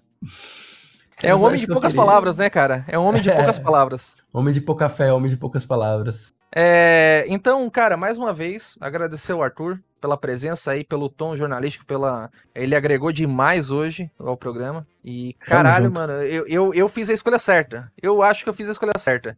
Eu tenho o dedo bom, cara. Eu tenho o dedo bom. Eu, eu consigo reunir, eu sou o Nick Fury do- do- dos games, cara. Né, Arthur? Eu, eu consegui reunir uma mesa boa hoje. Arthur, muito obrigado, viu, querido? Volte Cara, sempre. junto. Você está convidado. Eu te garanto que da próxima vez eu te chamo antes, tá? Eu, eu, eu, eu tento, eu tento te. Não, não tão em cima da hora, assim, faltando 10 minutos. Eu tento te chamar. ah, Assim como que é bom, assim, uns dois dias antes, assim, eu te aviso, pode ser? Aí é bom. Cara, assim, na verdade, a minha vida ela é uma bagunça. Nunca sei quando eu, eu vou estar ocupado ou não, porque eu trabalho em horário, tipo, que, assim, a Deus dará. Qualquer hora a pessoa... Trabalha ah, enquanto eles tá- dormem, né, mano? Cara, é- Deus, Deus, Deus isso dará o trabalho. né? Não- É, é foda, cara. Essa- tipo, sexta passada eu trabalhei até, tipo, quatro da manhã. Aí essa semana eu vou trabalhar de manhã. É uma bagunça. né? Hum. Aí então, às vezes você fala, ah, vamos gravar agora? Pô, bora, entendeu? Vamos, vamos, vamos já. Às vezes você fala, ah, vamos gravar daqui a uma semana. Eu falo, cara, não posso te dar Não, certeza. é uma semana, não. Eu vou te dar um dia, um dia e meio, dois dias eu vou te dar. É, aí, aí sim. Mas- né? Mano, primeira, prime, é, pra finalizar, muito obrigado. Você é brabo demais, Arthur. E, por favor, deixa aí suas redes, seu Twitter, o que, que você faz na internet, se despeça aí do público aí. É, bom, vocês podem, como eu falei lá no início, né? Vocês podem me seguir no arroba tutupieri, lá no Instagram e no Twitter. Lá eu posto bastante coisa sobre o meu trabalho, né? O que eu vou fazendo. E eu sou é, editor-chefe, barra diretor, barra qualquer coisa que você quiser falar lá Posso, no Eu vou botar editor-chefe no meu... Hoje, hoje, quando acabar esse programa, eu vou botar lá editor-chefe do Memória Random. Eu, é que o meu, a minha bio é eu falo merda no Memória Random. Agora eu vou botar que eu... Pode continuar, Tutu, desculpa. e aí vocês podem acompanhar nosso conteúdo lá no www.neofusion.com.br. Vou mandar para você aqui no, no Telegram, o, Tonho, o link da matéria específica, eu né? Eu tenho pode... a matéria e eu vou botar na descrição, do, eu vou até soltar aqui no chat, eu já tô aqui com ela Isso. na mão, ó, antes de você ah. me mandar, já tá ali no chat. Opa. E eu vou deixar, eu vou deixar ela lá no, na descrição do episódio para o pessoal conhecer o teu site e o teu trabalho. Muito Beleza? bom, obrigado, porque essa, essa matéria... Tem uma galera que escreve contigo lá, cara. Tem uma galera boa que escreve lá contigo, não é verdade? Ah, tem uma galera bem, bem dedicada. O pessoal, o pessoal lá é... A gente, eu, eu costumo dizer que eu não abro, tipo, ah, tem vagas para escrever no Neo Fusion. Eu vou olhando na internet, aí eu é, vejo a tua Liga da Justiça, falando. né? Eu, eu vejo a pessoa falando, aí eu, ah, essa pessoa é legal. Aí a pessoa vai falar fala uma coisa, eu, ah, a pessoa é progressista, né? Ah, legal, né? Pensa a pessoa é bem. é comunista, hein? É, a, a pessoa é comunista, já, já começa a. Vai me mandar um pix de vez em quando, né? Manda um pix pra mim, Arthur. Tô brincando, vai. É isso então, aí, então. É isso aí, né? Você junto. escreve games, né, Arthur? Escreve de games. Eu escrevo, né? eu escrevo games. É. Sexo e games. Vive com games. Aí, ó. Já é da casa. Já é da casa. Ado, adotou o sexo com games, já é da casa. Não é, Felipe? Felipe, é não é verdade? Casa, totalmente, totalmente. É da casa, é da casa. É da casa, não, não tem mais pra onde correr não agora. Tem é, como, não tem como, É rã, não é? Ou é não é? é ou, é ou é ou não é, cara. Ou é ou não é. Não, cara, a frase sexo com games é, é impressionante, cara. Como a gente viabilizou essa merda, cara. Meu Deus, é, a melhor, vergonha, é a melhor cara. combinação que existe. Às vezes eu games. sinto vergonha, mano. Às vezes eu sinto vergonha, mas tudo bem. Sexo, pizza de frango catupiry games. E games. Arthur. o, o Blazer falou alguma coisa? Não, eu tô tentando falar com o Blazer até agora e não. Ele... Tá aí, oh, falando, falando Felipe. Vou ver Blader. falando Felipe. Diz, Blader. Sumiu? Por que tu sumiu, Blader? Ah, eu tive que atender um negócio aqui da minha mãe. Ô, Blader, então deixa eu só finalizar com o Arthur aqui, você se despede também, tá bom? Tu, Arthur, tu já então, tinha me cara, chamado? Eu te chamei várias vezes e tu não tava aqui, mano. Ah, tá, tá. Depois então eu falo. Os requisitos para vaga para entrar no site é se, é se chamar de comunista? Exatamente. É, Estamos todos aptos aqui. Arthur, é, cara, então, galera, visitem o Neofusion, conheçam aí o Twitter do, do Tutu. O cara escreve sobre games, o cara vive de games, o cara ama os games, né? Ele fez o curso de viver de games. Grande Arthur Pierre ali, uma lenda aí dos games. Cara, como eu gosto do Arthur, cara. Eu falo muito pouco com o Arthur, né? A gente conversou muito pouco no Telegram, no Twitter. mas a gente, a gente, a gente se conhece de, de like do Twitter, né? Eu acho que é por causa que eu postei um bagulho de Disco Elysium, ele me seguiu seguir, seguir ele de volta. E aí é começou a rolar esse romance, esse amor, esse lance incrível, né? É essa broderagem por causa do Disco Elysium, né? É, é. Unindo, unindo pessoas aí. É o, Harry, Harry, Harry DeBois e o Kim Kitsugari se amando. Se amando, é amor isso, É isso, cara, é eu isso. sou muito, eu sou muito, eu sou, cara, eu, assim, vou falar real pra galera aqui agora. Eu chamei ele faltando 10 minutos, eu sou, cara, eu sou muito grato porque deu certo, cara. O cara é bom mesmo, o cara é bom, o cara é bom. Valeu, valeu. É, valeu. Arthur, e não só pra Vai falar de notícias. Não igual o Felipe. não, só, não só pra falar de notícias, tá, Arthur? Eu quero te chamar Olha ainda pra gente conversar Arthur, sobre. Arthur, isso é um perigo, Arthur. É perigo. É, cilada, Ei. Bino. É cilada, oh, Bino. Não, Arthur, mas falando sério, cara, eu também quero te chamar. A gente não fala só de notícias, tá? A gente fala também de, do que a gente tá jogando. Eu ainda quero te convidar pra gente falar de videogame, de assunto bom, assunto leve, sem ter coisa pesada, assim, sem ter depressão, tristeza, né? E morte do Bob Kotick, sem ter essas coisas pesadas. A gente, eu quero te chamar um dia só pra falar de videogame. Tu, tu, tu aceita ou não aceita? Opa, ao vivo, né, lá. cara? É tipo pedir em casamento ao vivo na, na, televisão, não tem como. É difícil recusar, né? Isso, é difícil. Agora tu vai dizer, não, ih, não vai rolar. Não curti muito essa nossa química. Não curti, essa, não curti a química aqui, né, bicho? Não, mas foi bom. Vamos, vamos, vamos, vamos, vamos novamente. Tem que ser um dia que o Frost tá aí pra eu falar merda de Shimigami Tensei e ele me corrigir. Vamos, não, vamos, ele, vamos. te corrigir, não, cara. Fala proposital. Assim, na hora que ele disser, não, eu te desafio pro tapa pra eu provar que eu tô certo. Mesmo tu é errado. Não importa. O importante é a zoeira. Ô, Arthur, é, então desculpa te prender aqui até quase meia-noite, cara, mas foi muito boa a conversa. Te agradeço muito. Galera, visitem lá o site do Homem. E, mano, eu vou te chamar pra falar mais vezes, tá bom? Vou te chamar mais vezes. E, Blader, é, queria te agradecer a presença aí. Blader, muito obrigado pela moral, muito obrigado pela presença. E eu te espero, Blader, sabe quando? Hum. No resenha agora, mês que vem agora, deixa eu ver que dia que vai ser o resenha. O próximo resenha nosso vai ser dia 5 de. Dia 5 acho que tá muito perto. Não, pode ser, porque daí vai ter. Depois lá pro, pro outro final de semana vai ter TGA, né? Então foda-se. Blader, semana que vem, no dia 5, eu te espero pra gente falar de Halo e de Forza, tá bom? Tu vai falar de Halo, eu vou falar de Forza. Eu te espero dia 5, hein, Blader? E o Blader vai à Beleza. força, viu? Tô sentindo Hein, que Blader? o Blader vai à força. Vai. Blader, posso te esperar, Blader? Posso te aguardar ou tu vai me. Sim, sim. Vamos falar Não, de games. Sim, sim. sim. Ah, eu queria Se agradecer também o Felipe e o Arthur aqui por terem introduzido pensamentos agregadores aqui, além dos nossos, porque. Desculpa, porque aqui tava meio precário, porque eu tava meio focado em fazer outras coisas aqui, eu não consegui me preparar direito para participar aqui. Então eu manjo um pouco dos assuntos também que foram falados. Eu só tinha, ah, eu só tinha capacidade de falar do GTA e do Halo. Mas é isso. Então, muito obrigado vocês aí que, que vieram também. E desculpa qualquer coisa. É nóis. Até a próxima. É, Blader, e aquele vídeo lá do The Last lá, vai sair ou não vai, mano? Vai, vai sair, vai sair. Vai sair, hein, cara. Eu tô vendo que só ano que vem tu tá me enrolando. Ele tá. Ô, ô, Arthur, Não, ele tá um não. ano me enrolando. Eu, tô- eu tô- eu já, eu já dei o sangue, na real, já tá, já tá quase pronto. Ele tá me enrolando faz um ano com essa análise de The Last of Us, cara. Duas horas e meia A falando de partir The de Last hoje of é Us. só eu que vou falar nesse negócio. Nin- Ninguém Pode, mais vai pode falar. isso, Arthur. Esquece, Tá, esquece que existe. Pode isso? Duas horas de The Last of Us, Arthur? Pode? É do 1 um ou é do Duas horas 2? e meia. Do 1, um, do 1. Um. Ah, é muito. É muito. É muito. Do 2, eu Felipe. deixava. Felipe, obrigado, hein, Felipe, pela presença. Obrigado por tudo aí. Deixa o seu adeus aí ao nosso público. E você que já é da casa, né, cara? É, cara, tô acostumado já com essa loucura aqui, com este teatro do absurdo. E vamos seguindo aí. O... Vocês podem me encontrar lá no próprio Twitter, como arroba o Felipe Lee. Também vocês me encontram no meu próprio podcast, que é o A Semana em Jogo. A gente faz toda semana muito parecido com isso aqui, só que sem o teatro do absurdo, né? Então, que a gente faz pro jornal, então tem que ser um pouquinho mais sériozinho. Mas é bem isso, a gente faz essa análise de notícias, faz esses comentários. É, é mais gente falando sobre esses assuntos pesados que tem que ser falados, é, sobre notícias no geral que são interessantes do mundo dos jogos, e a gente vai levando dessa maneira. É, eu sempre gosto de agradecer aqui ao pessoal pelo convite, apesar de já estar meio que da casa. Sempre é um Quase oficializado, né? Será que ano É. que vem vem o contrato? Ano que vem? É, eu, quero, eu quero a camisa, a camisa e um contrato, é isso. Demorou, e, então. E, e, e Pix, um Pix também na minha conta. Que isso, mano? Que isso? Eu, que tô, eu tô precisando pegar um teclado novo. Me ajuda aí, querido. Vai. É, gente, eu acho que é isso. Vamos ficando por aqui. É, eu agradecer de novo a presença de todas as pessoas maravilhosas que conversaram aqui comigo hoje. Você que tá escutando esse podcast aqui agora, só pode falar uma coisa: fique bem, se cuide, seja uma pessoa maravilhosa, seja uma pessoa boa, tome a vacina, use máscara, não deixe de usar máscara, não, não vai no papinho aí da- das pessoas que estão tentando é, acabar com a máscara, porque a, a máscara não vai, não- a máscara não vai bater na tua família, não vai bater na tua esposa, não vai bater no teu filho, a, a máscara não vai te fazer mal. Usa a porra da máscara, toma vacininha no braço, toma picadinha no braço e fique bem. Você que tá escutando aqui agora, a gente vai chegando aqui a mais um final de Dump. E um grande abraço, um grande beijo a todos. Tchau, tchau e até a próxima. Ella toma la acera y se hace un carnaval. Baila de noche y de día, rebelde, indomable. Cambia la calle en escena, un estadio informal. Pone a las presas celosas con su estilo fenomenal. Su carnaval nunca para, como un ritmo tropical. Alucinógena su vida, dale al gusano del mezcal. Baila como una reina divina, movimientos muy sensuales. Una discoteca humana, alma